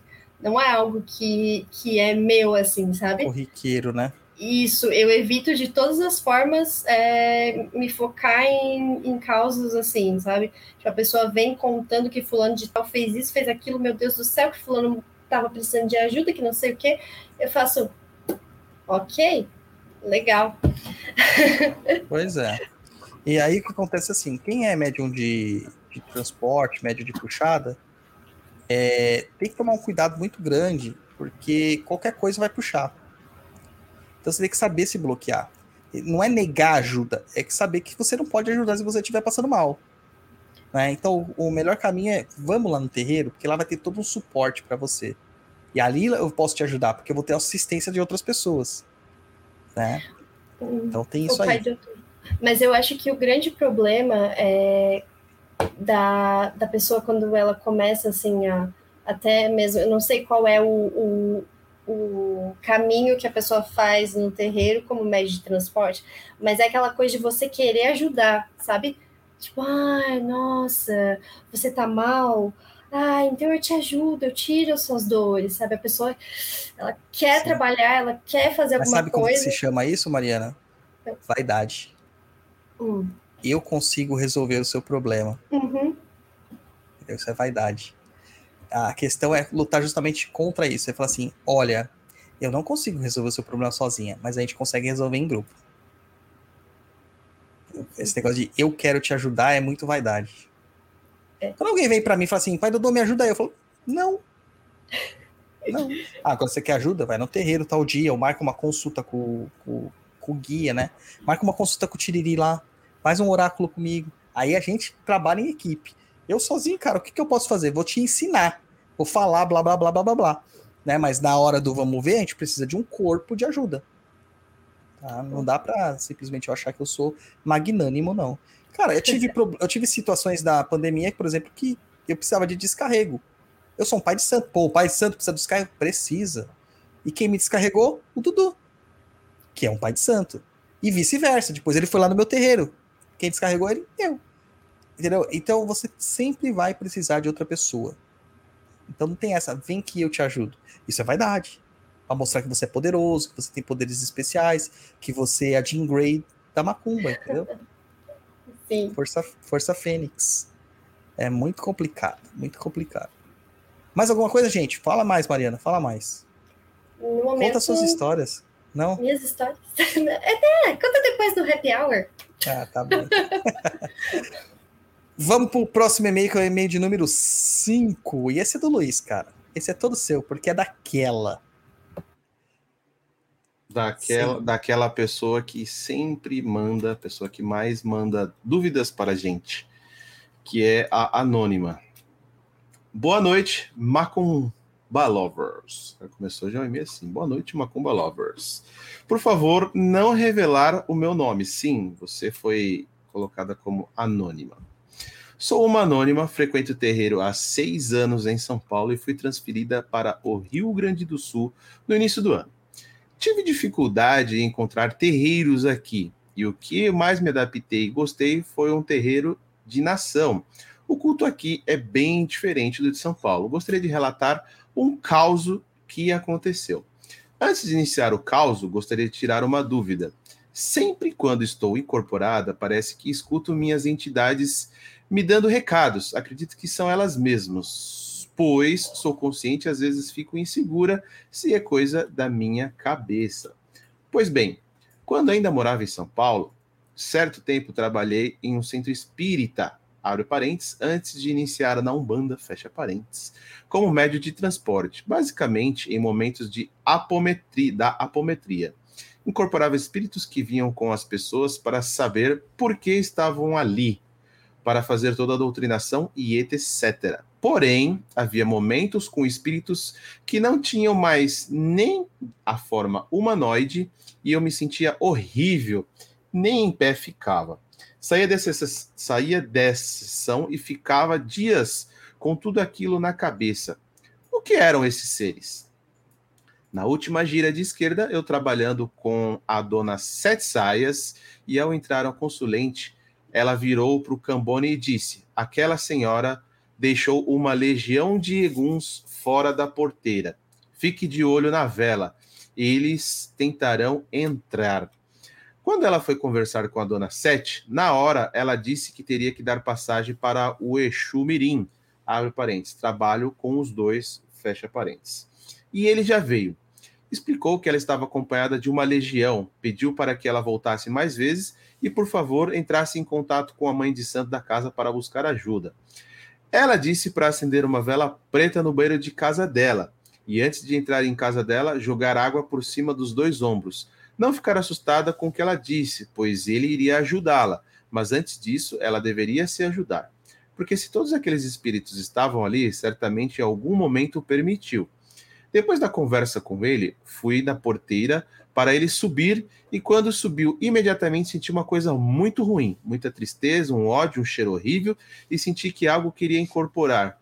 Os seus sete encruzilhadas puxou para trás e disse para firmar cabeça. Na hora, a vela da porteira apagou e uma outra médio caiu no chão, dando passagem a, abre parênteses, algo, fecha parênteses. Essa médium é nova no terreiro, deve ter 1,50m, pesar 50 quilos.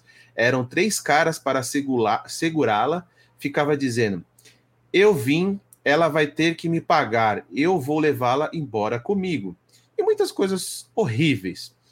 O seu tiriri da mãe da casa veio e começou a brigar com esse ser e ele se recusava a dizer quem era ou quem mandou. Demorou um pouco até ir embora. Pai Dodô, gostaria de saber, por favor, como se proteger desses casos. A questão da vela ter apagado foi descuido do dirigente ou realmente algum desses seres querendo entrar? Muito obrigada por todo o ensinamento e por dedicar seu tempo ao sagrado. Escuto o PNE há dois anos e já indiquei para muitos amigos. Também já joguei cartas com o senhor e foi esclarecedor. É isso aí, Anônima. É. Olha. É...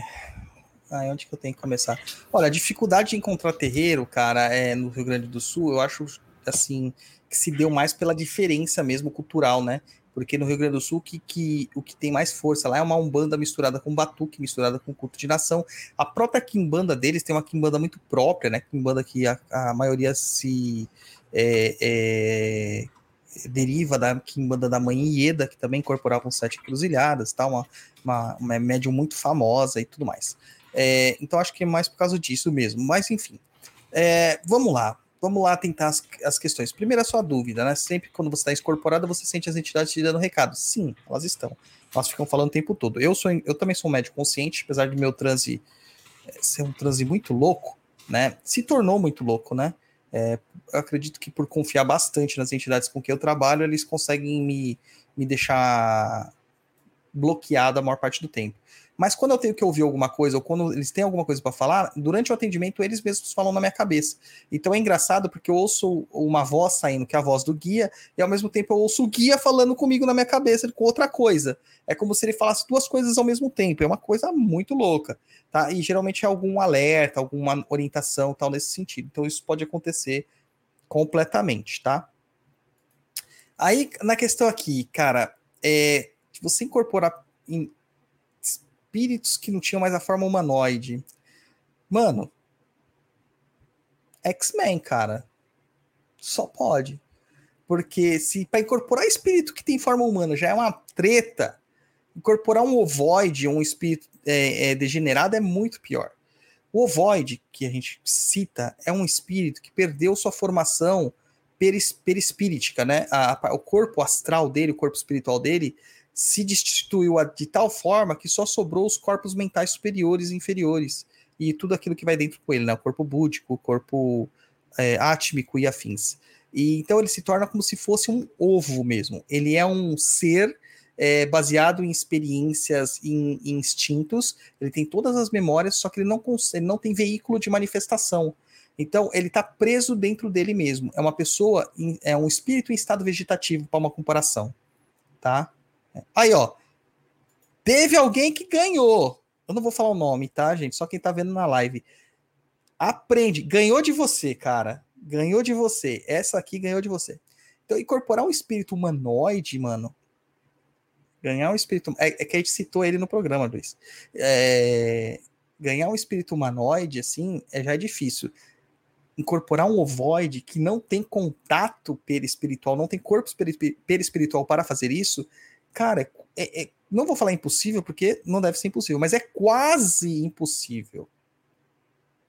Quase impossível, tá? É, o que, que o ovoide serve? Geralmente ele se usa, né, a, a espiritualidade inferior se utiliza de ovoides para fazer implantes nos corpos astrais dos médiums, porque o ovoide ainda precisa se nutrir né? E ele está em sofrimento ali, fechado, sem conseguir se manifestar. O que, que eles fazem? Eles colocam esses ovoides como se fossem parasitas dos corpos astrais dos médios, do corpo astral dos médios, para que eles, esses ovoides suguem a energia vital desse médium. E aí vai fazendo mal pro médium. É uma macumba, cara, uma demanda, né? Quase um parasita, né? Se torna um parasita. Agora existem é, espíritos que são espíritos degenerados, não perderam ainda sua forma total, mas estão com um perispírito muito animalesco. Esses espíritos incorporam, mas a manifestação deles é horrível e geralmente é seguida de muitas dores para o médium. Muitas dores, que é, uma, é um resquício mental do, da incorporação e da sensação que aquele espírito tem. Tá? Uh, o que eu creio que você incorporava eram espíritos densificados que se manifestavam de formas é, não humanoides porque eles queriam, mas eram humanoides, tá? Eram humanoides, tá? Ah, Juliana, a gente tá falando do, da pessoa que ganhou de você no sentido de incorporar coisa que imagina, tudo doido, tudo doido. Ela incorporou o Void, incorporou o espírito animalesco, incorporou. Cara, mano, é muito doido isso. Porque ela tem que aguentar uma carga ferrada e eu acredito que não era isso que acontecia. Provavelmente nesse centro espírita era um celeiro, né? era um curral de espíritos inferiores. Vocês acham que os, os espíritos eles não criam religiões e não se apropriam de terreiros, igrejas e religiões? Engana-se quem pensa assim. Tem muito espírito ruim pra caramba que é dono de igreja, que é dono de terreiro, que é dono de centro espírita. E alguns deles têm até canal no YouTube, viu, gente? Tem até canal no YouTube. É... Com muita gente inscrita. É... Aí na questão do seu transporte tal, né? Questão de transporte. É... Dessa pessoa tal, na transporte não, eu já até tinha me perdido, que era tanta coisa, dessa questão da manifestação dos eguns que tentaram entrar, os quiumbas que tentaram entrar lá, tal. Egum, gente, Egum, é um espírito de morto, não necessariamente maligno. O que nós, o termo que nós usamos egum é para um espírito em sofrimento. É um espírito perturbado, um espírito sem clareza, que ainda não entendeu a sua condição de espírito, ou não tem capacidade de se guiar no plano espiritual. E eles são os soldados rasos na guerra do astral. Tá? Esses são os soldados rasos. Eles não são malignos, eles não têm é, capacidade de organização, é, não são estrategistas, nada disso. Nada disso. Tá? O que a, a dona Sete provavelmente viu foi uma legião de quiumbas, que aí são espíritos negativos, malignos e muito inteligentes, é, que querem mesmo se apoderar de determinadas coisas para causar quizumba, para causar transtorno.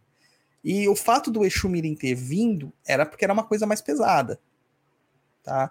Só me estranha muito os seus sete encruzilhadas não ter resolvido isso. Me estranha muito, porque o poder do Exu, cara, o Guto tá aqui ouvindo a, a nossa, ou oh, o Fabiano também, nossas manifestações. Quando que vocês viram no terreiro um espírito durar muito tempo lá na frente de um outro guia? Eles vêm, falam, esbravejam, e o guia reage como? Dando risada. Porque o guia sabe que aquele espírito está sendo um, um, menino mimado, menino birrento.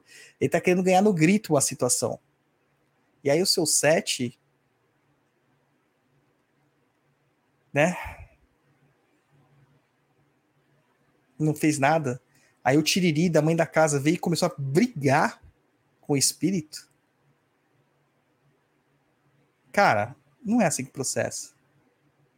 Se tá o guia mesmo ali, manifestado corretamente, o guia vai olhar para esse, esse cidadão e vai falar assim: diz seu nome, faz a sua graça e vai embora.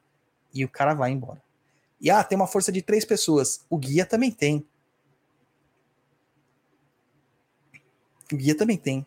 Eu já vi guias incorporados, não só em mim, como outras pessoas, segurar uma pessoa que ninguém consiga segurar desincorporada com três, quatro pessoas, ele segura só pelo pulso, só apertando assim com dois dedinhos o, o, o, o punho, né? O pulso da pessoa, o braço da pessoa. E, e o espírito não saía. Porque ali não é força física, é força espiritual. Então tá faltando força espiritual para essas entidades que estavam lá. Mas para a entidade não falta força espiritual. Então são os médios que estavam mal, que não estavam bem incorporados esse dia. E se eram os pais e mães de santo ainda, cara, por isso que a legião invadiu. apagando até a firmeza da casa. O problema não é a vela apagar, pode ter sido vento. Lá no chão de Jorge, a gente ia apagar, as velas apagam toda hora. Por quê? Porque o ventilador tem que ficar ligado. O problema não é esse. O problema é passar pela barreira espiritual, que a vela representa. A vela pode ter acendido, apagado, mas a barreira continua lá. Então, olha, foi muito descuido. Infelizmente, isso tem se reproduzido muito nos terreiros hoje em dia, porque são terreiros mal preparados. As pessoas, elas não são. Elas não fazem isso de maldade ou de ignorância nesse sentido. Muitas delas aprenderam dessa forma, mas elas não foram bem preparadas para tal. Então elas acreditam que elas estão fazendo tudo de forma correta, mas não estão.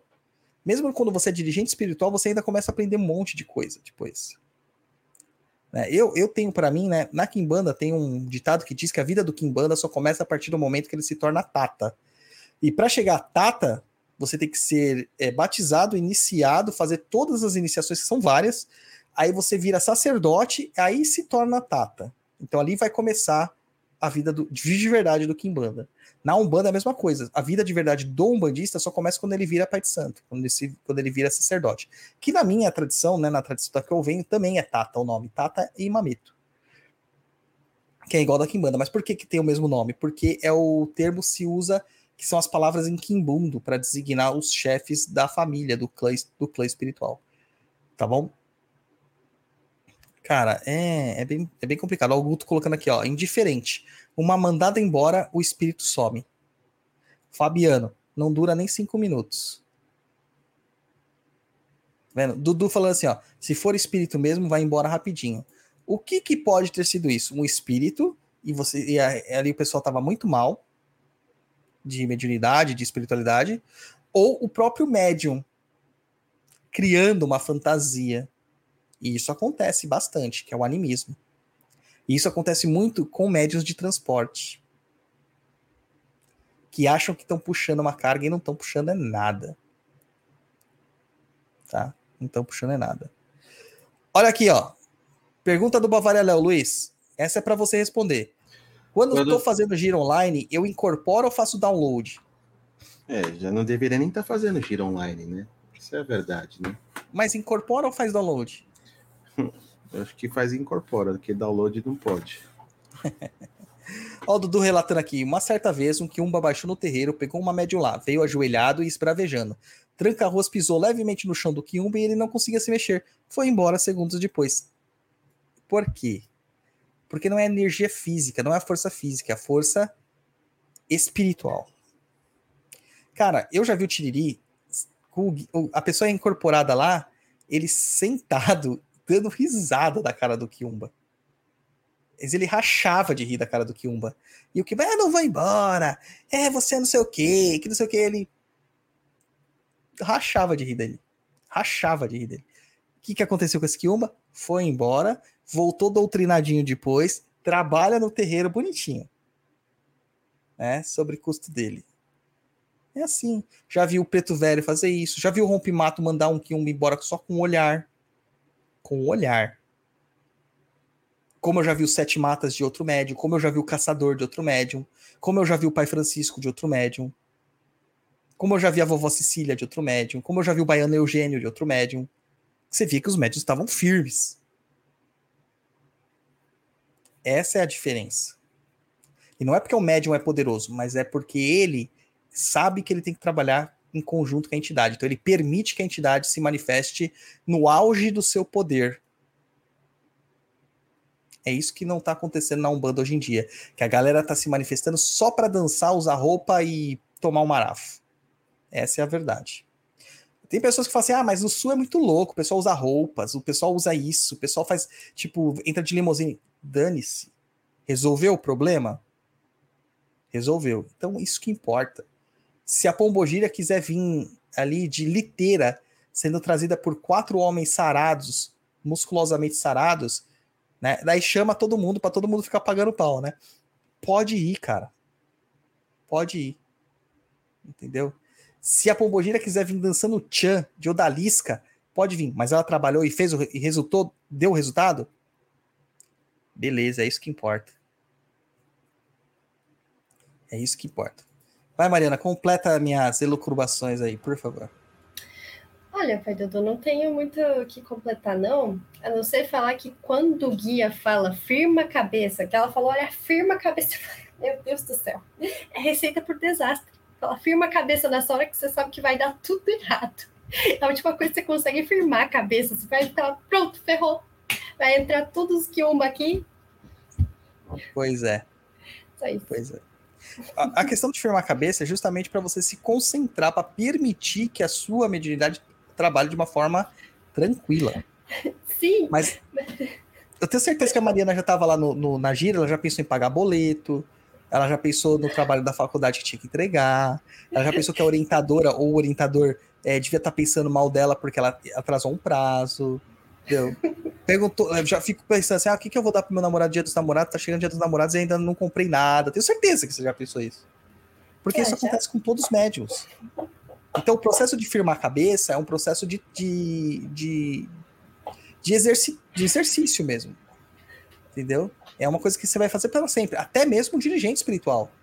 E, é- e tem o detalhe: o dirigente espiritual não tem quem fala assim, firma a cabeça.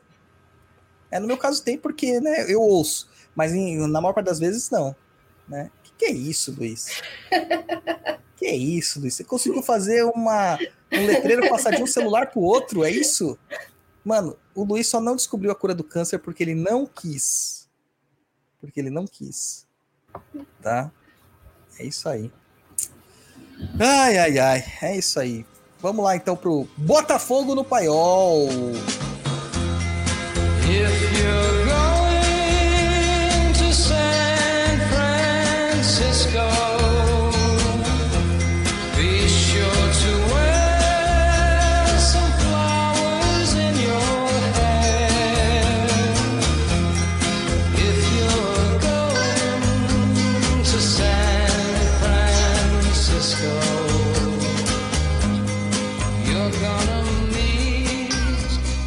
Botafogo no Paiol é o quadro onde que nosso ouvinte apoiador faz uma perguntinha para nós. Pode ser qualquer tipo de pergunta sobre qualquer tema.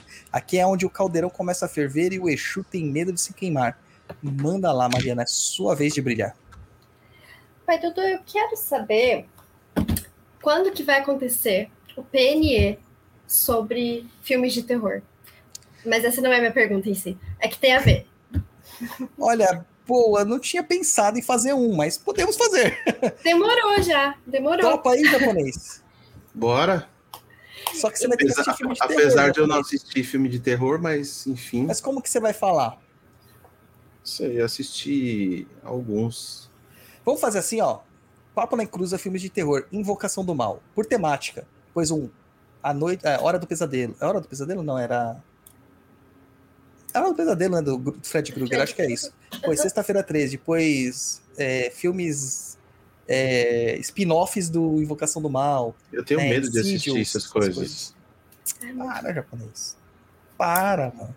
Verdade. Eu, então, daí tem a minha dúvida de verdade, que eu fui parar no centro espírita porque eu vi um filme de terror.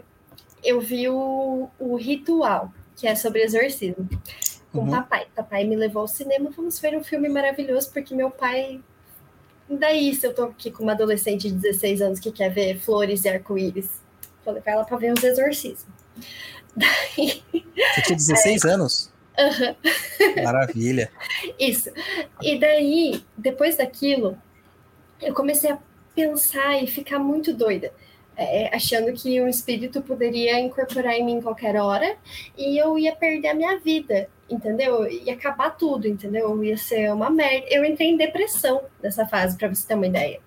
Porque eu não conseguia parar de pensar nisso, eu não conseguia falar, "Mas, gente, o que, que é isso? E, enfim, foi uma loucura.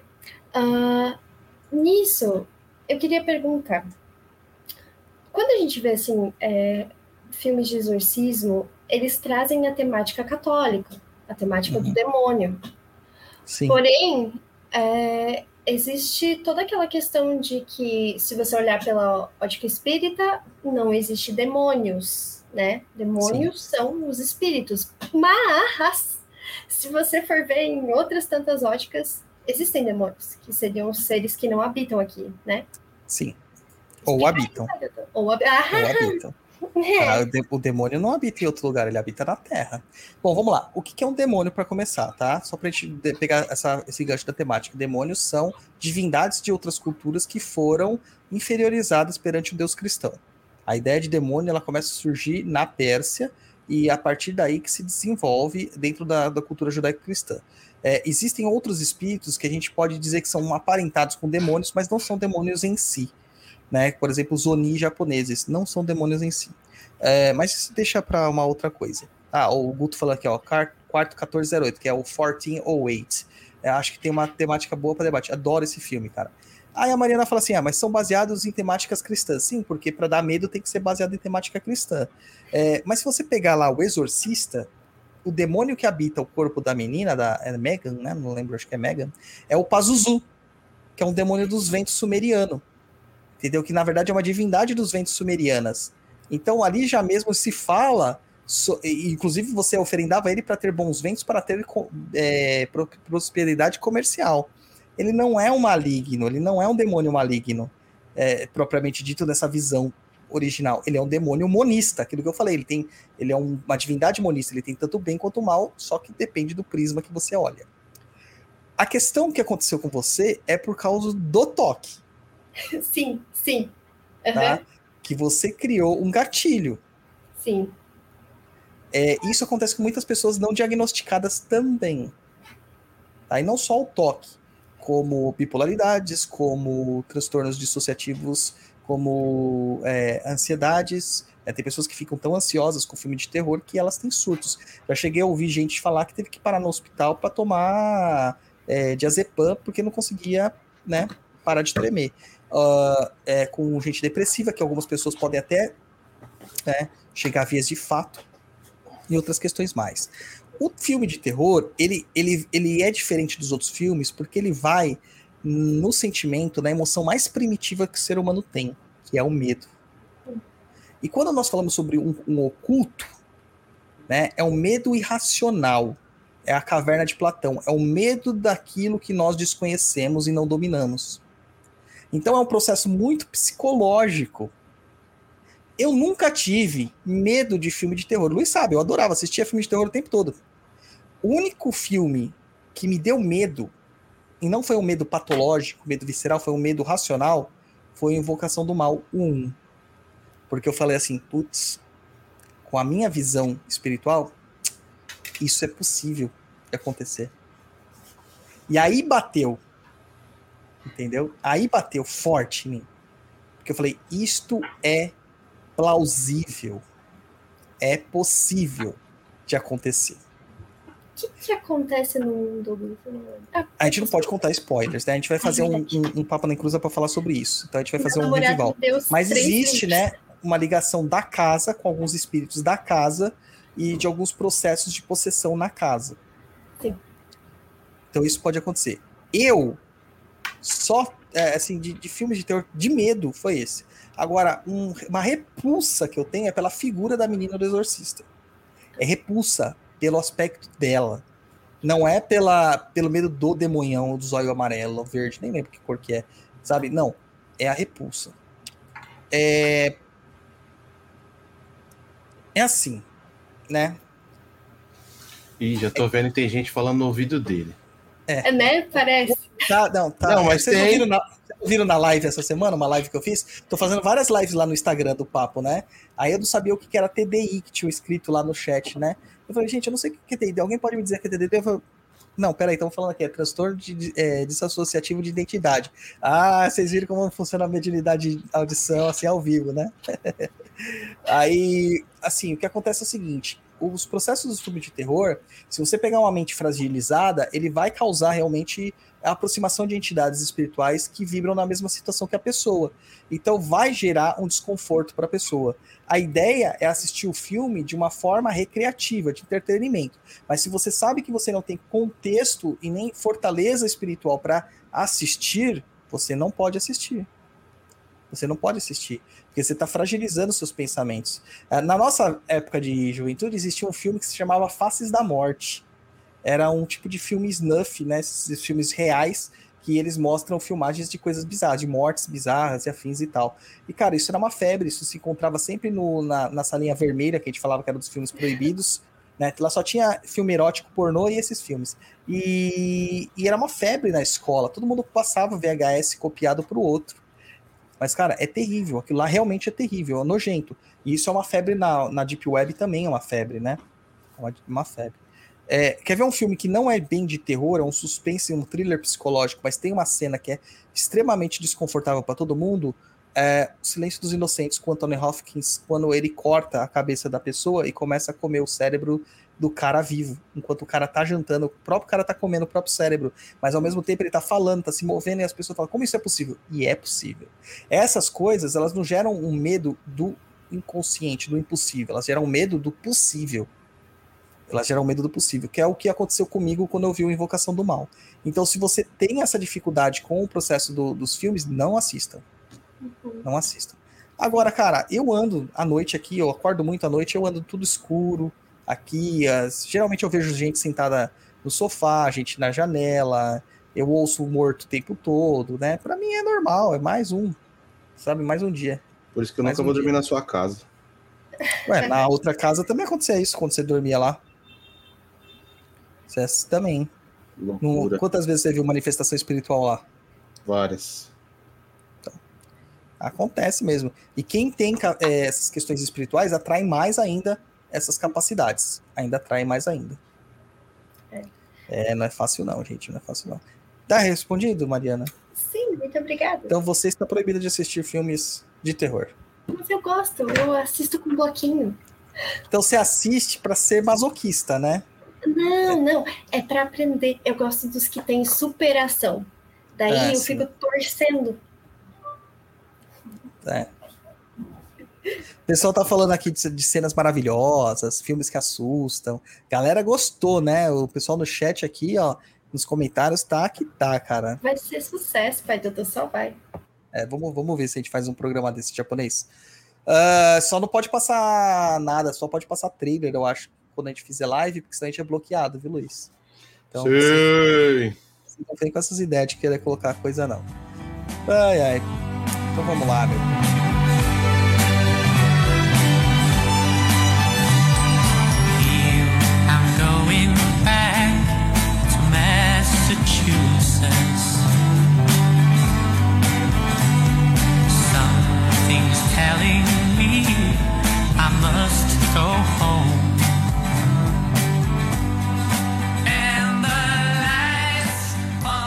Pergunta do Umbral, o nosso quadro mais recente, a pergunta do Umbral, onde o nosso apoiador tem a honra de não vir aqui, mas fazer a sua pergunta no calor dos infernos do Tá Perdido.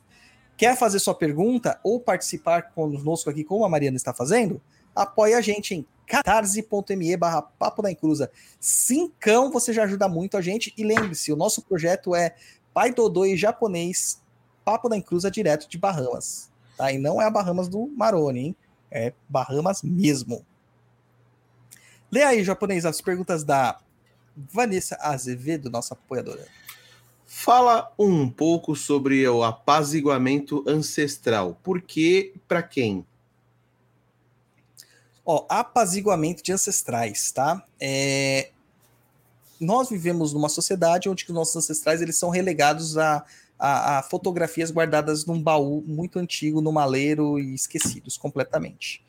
Poucas pessoas falam dos avós, dos bisavós, é, dos ancestrais e tal. Outras não têm acesso a, essa, a esse entendimento, a esse, esse, essa, esse resgate.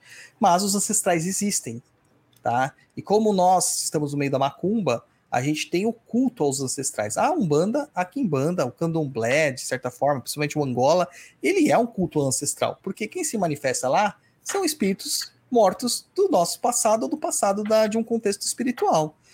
Só que a gente tem dívidas com essa galera, justamente por não fazer as, as adequações, né, as rogativas normalmente, né, não fazer as oferendas normalmente, e também porque muitas vezes a gente tem algumas pendências de outras vidas com eles, ou nós somos nossos próprios ancestrais reencarnados, tá? Então, quando a gente fala sobre apaziguamento e olha, cara, muita gente, maioria das pessoas que eu jogo oráculo dá treta com ancestralidade. dá que tem alguma kizumba com ancestralidade, tá? Então, o apaziguamento ancestral, ele vai situar você que existe uma ancestralidade que deve ser cultuada, porque nós fomos levados a crer que cultuar mortos é errado pela cultura judaico-cristã e que nós tratarmos de espíritos dos nossos familiares que se foram é errado, porque o espírito vai sentar na sua mesa para comer da sua energia. Isso é mentira. Porque o ancestral seu não quer o seu mal. Pode causar de, no momento específico ali, da pós-desencarne, ele está com a cabeça meio perturbada e causar um desconforto. Mas justamente por isso que existem os outros ancestrais para vir socorrê-lo. E você vê que os relatos, quando a pessoa tá lá no, na, no quase morte, né? Ele fala assim: Ah, tô vendo minha mãe, tô vendo meu pai, parece que meu pai e minha mãe vieram me buscar, né? Tô vendo minha avó, alguma pessoa familiar que já morreu. E depois, logo depois, a pessoa entra em óbito, né? Então, é justamente por causa disso, porque os ancestrais vêm mesmo para nos resgatar. E o apaziguamento ancestral é uma espécie de oferenda que nós fazemos para que esses ancestrais se acalmem, para que essa linha energética se acalme, tá bom? Você vai fazer pelos seus ancestrais. É, E depois existe o culto ao ancestral que você faz da sua casa, tá? Que o japonês sabe muito bem como se faz isso, né, japonês? Você pode faz o oratóriozinho. O que, que você faz no oratóriozinho? Reza.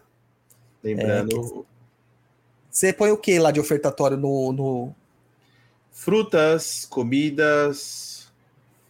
Geralmente isso, basicamente. isso. incenso? Incenso, é. Acender o Não sei se incenso. tem vela no, no, na no rogatório oriental.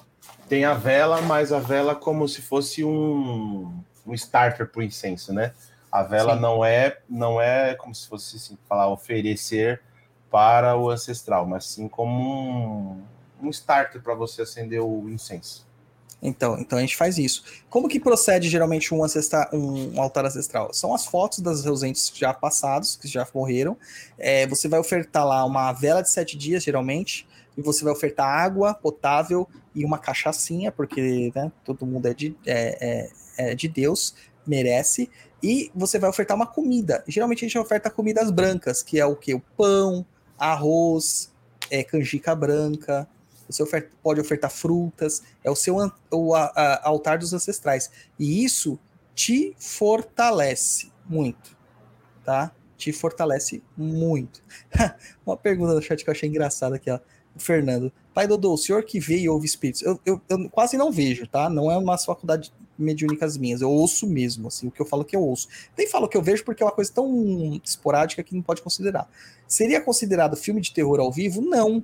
Porque eu não tenho medo, cara. Não tenho medo. Entendeu? Essa que é a diferença. A gente tá, eu tô tão acostumado com isso que pra mim é mais um dia, tá? Dudu, coloque pra mim pizza e Coca-Cola. Pra mim pode ser Big Mac com batata frita e Coca-Cola. Japonês, eu tô há duas semanas sem tomar Coca-Cola, japonês. Nossa, o que acontece? Tô tentando diminuir. E sabe o que aconteceu hoje? Hoje eu fui tentar tomar Coca-Cola, abri a garrafa, a tampa explodiu, foi na minha testa, vazou Coca pra todo lado. Mano, eu acho que é alguma coisa falando, não tome Coca-Cola. Exatamente. Manda a segunda pergunta aí, japonês. Vamos lá. Segunda pergunta da Vanessa. E se puder explicar para mim por que se costumava ver muito, principalmente em meados dos anos 90, fulano perdeu tudo para o centro barra terreiro, ou o terreiro tomou tudo dele, enquanto os mesmos perdiam bens em uma falência e viam vi- as suas vidas destruídas, culpando a espiritualidade. Seria um toma lá da cá? Com certeza, isso aí é a falta de assumir as próprias responsabilidades pela sua vida. Cara, pessoas que têm necessidade de trabalhar espiritualmente se afastam da espiritualidade, vai dar merda. Comigo é assim. Se eu me afasto da espiritualidade, eu perco tudo da minha vida. Geralmente começa no financeiro. Aí eu começo a ficar doente. Eu, eu tenho um acessos de tosse que duram três meses. Se eu tentar me afastar da espiritualidade, começa a acontecer isso as coisas começam a quebrar, né? É, Só que tem pessoas que dentro de um, de um- de um mundo espiritual, dentro de um terreiro e tal, elas perdem tudo mesmo. Por quê? Porque o terreiro não está bem fundamentado. Porque aquela corrente não está bem fundamentada. Então tá vazando a sua energia para todos quanto, quanto é canto. Ou não estão fazendo a coisa do jeito certo, tá? Nada que uma galinhazinha vermelha não resolva. Vai uma galinha vermelha aí, japonês? A Mariana racha de rir, cara. Eu me divirto. Entendeu? Então a gente tem coisas para resolver, sim. Dá para resolver. Dá para resolver. É, isso é colocar a culpa da sua própria vida no terreiro. O terreiro tá lá para te ajudar. Mas se você tá vendo que o terreiro tá numa merda, foge de lá. Tem terreiros que começam a, a destruir a vida do médium. Dá problema de saúde, dá problema de finanças, dá problema de família, dá problema de tudo na vida do cara. E o cara insiste, ah, porque se eu sair do terreiro, tudo vai ser ruim. Cara, não é para você sair da espiritualidade, você vai sair daquele terreiro e procurar um terreiro melhor. Entendeu? Tem uns cara aí, famosão, que os filhos de santo tá tudo ferrado. Tá tudo ferrado. Não sei, né? Por que será, né? Por que será? Ai, ai, ai. O Guto tinha feito um comentário aqui, ó. E quando não temos nem ligação ancestral? Você tem, Guto. Você não precisa saber quem são eles. Mas aí você vai fazer seu altarzinho de, de, de ancestralidade. Né? Vamos fazer isso aí com o tempo. Não está na hora ainda. Lembre-se da programação do tarô que saiu. Nós estamos em trabalhos. É, a galera que jogou tarô comigo no começo do ano com a programação anual, o pessoal tá dando uns feedback, inclusive o nosso do Papo da Cruz tá igualzinho. Tá dando uns feedback assim, falando assim: puta merda, mano. Você descreveu. Ó, Luiz, ó, Luiz. Você descreveu meu primeiro, meu primeiro trimestre sem nem ter acontecido. Pois é, meu cara. É assim que se faz um oráculo de verdade. Beleza? é isso aí, Juliana. Ainda persegue os ex-filhos. É isso mesmo. É isso aí mesmo. Bavária Léo, tem terreiro que Exu é coa? O que que é coa? Deve ser Coach. coach, ele quer, deve ser coach, né? Ah, tem, cara. Tem terreiro que não existe Exu, né? E o Exu, eles fingem que tem Exu e o Exu vira coach, né? Tem É terreiro, eu ia falar um negócio, deixa eu ficar quieto, senão vai dar problema. É, fica, fica na sua, japonês. Você já me causou um processo, tá? Eu? É, a gente que- nem conseguiu pagar o processo. A gente pagou o processo, mas agora a gente tá tentando recuperar com o suado dinheirinho que os nossos apoiadores pagam pra gente mensalmente. Esse aqui, ó. Você entendeu o que eu falei, né? Ah, entendi. Entendi. Então, ó, a gente tá lá, ó, sem. Então, você que gosta do Papo Nem Cruza, catarse.me barra Papo Nem Cruza para ajudar a gente recuperar nossa verba para ir para Bahamas. Beleza? Para ir para Bahamas. Ai, ai, é isso aí. É isso aí. Mariana, muito obrigado por participar. Você já esteve aqui, já falou porque que você segue a gente, porque você apoia a gente. É, a gente entende que você tem algumas questões que têm que ser resolvidas. Espero que sua psicóloga te coloque no lugar certo para abandonar o Pablo na Cruz, essa porcaria de vez, tá? É, então, é isso aí. Não, as brincadeiras à parte. A Mariana, ela é muito participativa no Umbral, sempre tá lá trazendo mensagens, conversando com a galera, né, acrescentando pra galera. A gente agradece muito a sua participação mesmo, viu? Muito obrigado. Pode dar o seu tchauzinho e tudo mais. Ah, muito obrigada, gente. Vocês são muito. Pode falar palavrão? Pode. Pode. Vocês são muito foda, galera. E o pessoal do Umbral é maravilhoso. E é divertido demais lá. Eu recomendo quem puder apoiar, porque você pode ter oportunidades de estar aqui também, qualquer dia, né? E assim, tem o servidor do Guto, né? Que funciona, é só prova. E vamos lá, gente. É só. Obrigada. Eu fico muito feliz mesmo de poder estar aqui. É, com o Papo na Cruza, eu é, eu pude me aproximar mais da espiritualidade e do terreiro, é, até mais do que quando eu ia no terreiro, sabe? Antes, nesse período de pandemia, porque eu realmente estudei e aprendi. E isso é uma coisa é, incrível, assim. Então, é assim, afinidade total, eu sou super grata, e é isso aí. Maravilha, a gente agradece. E, o- e você gostou da mironga do Severino, né?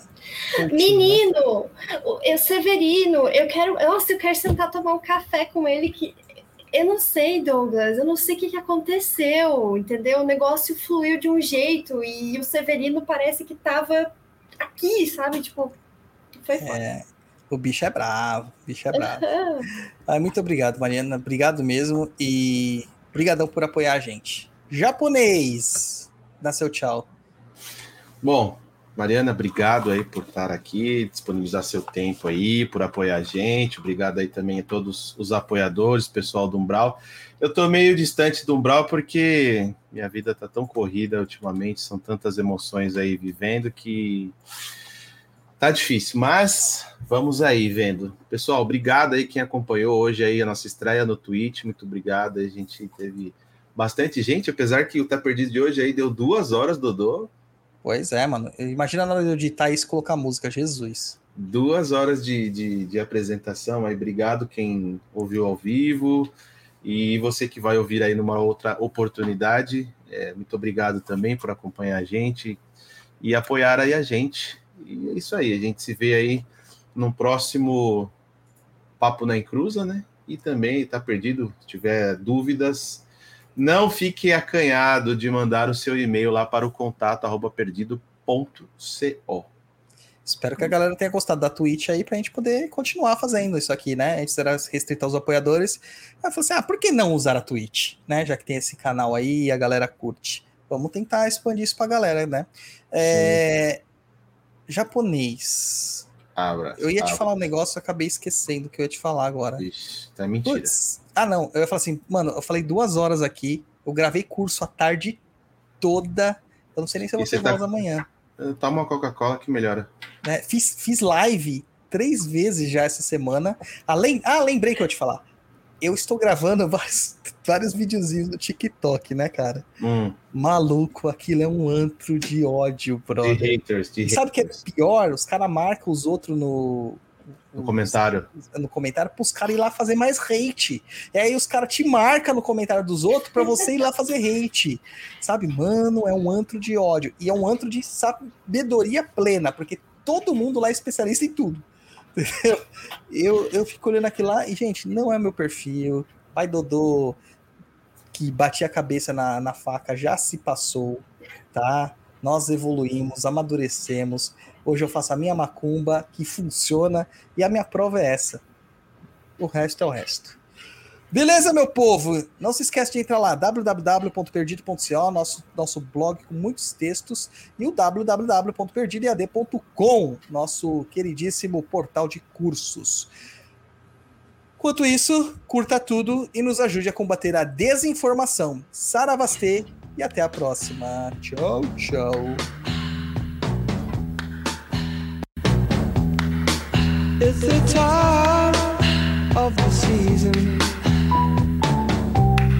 Love runs high. In this time, give it to me easy and let me try with pleasured hands to take you in the sun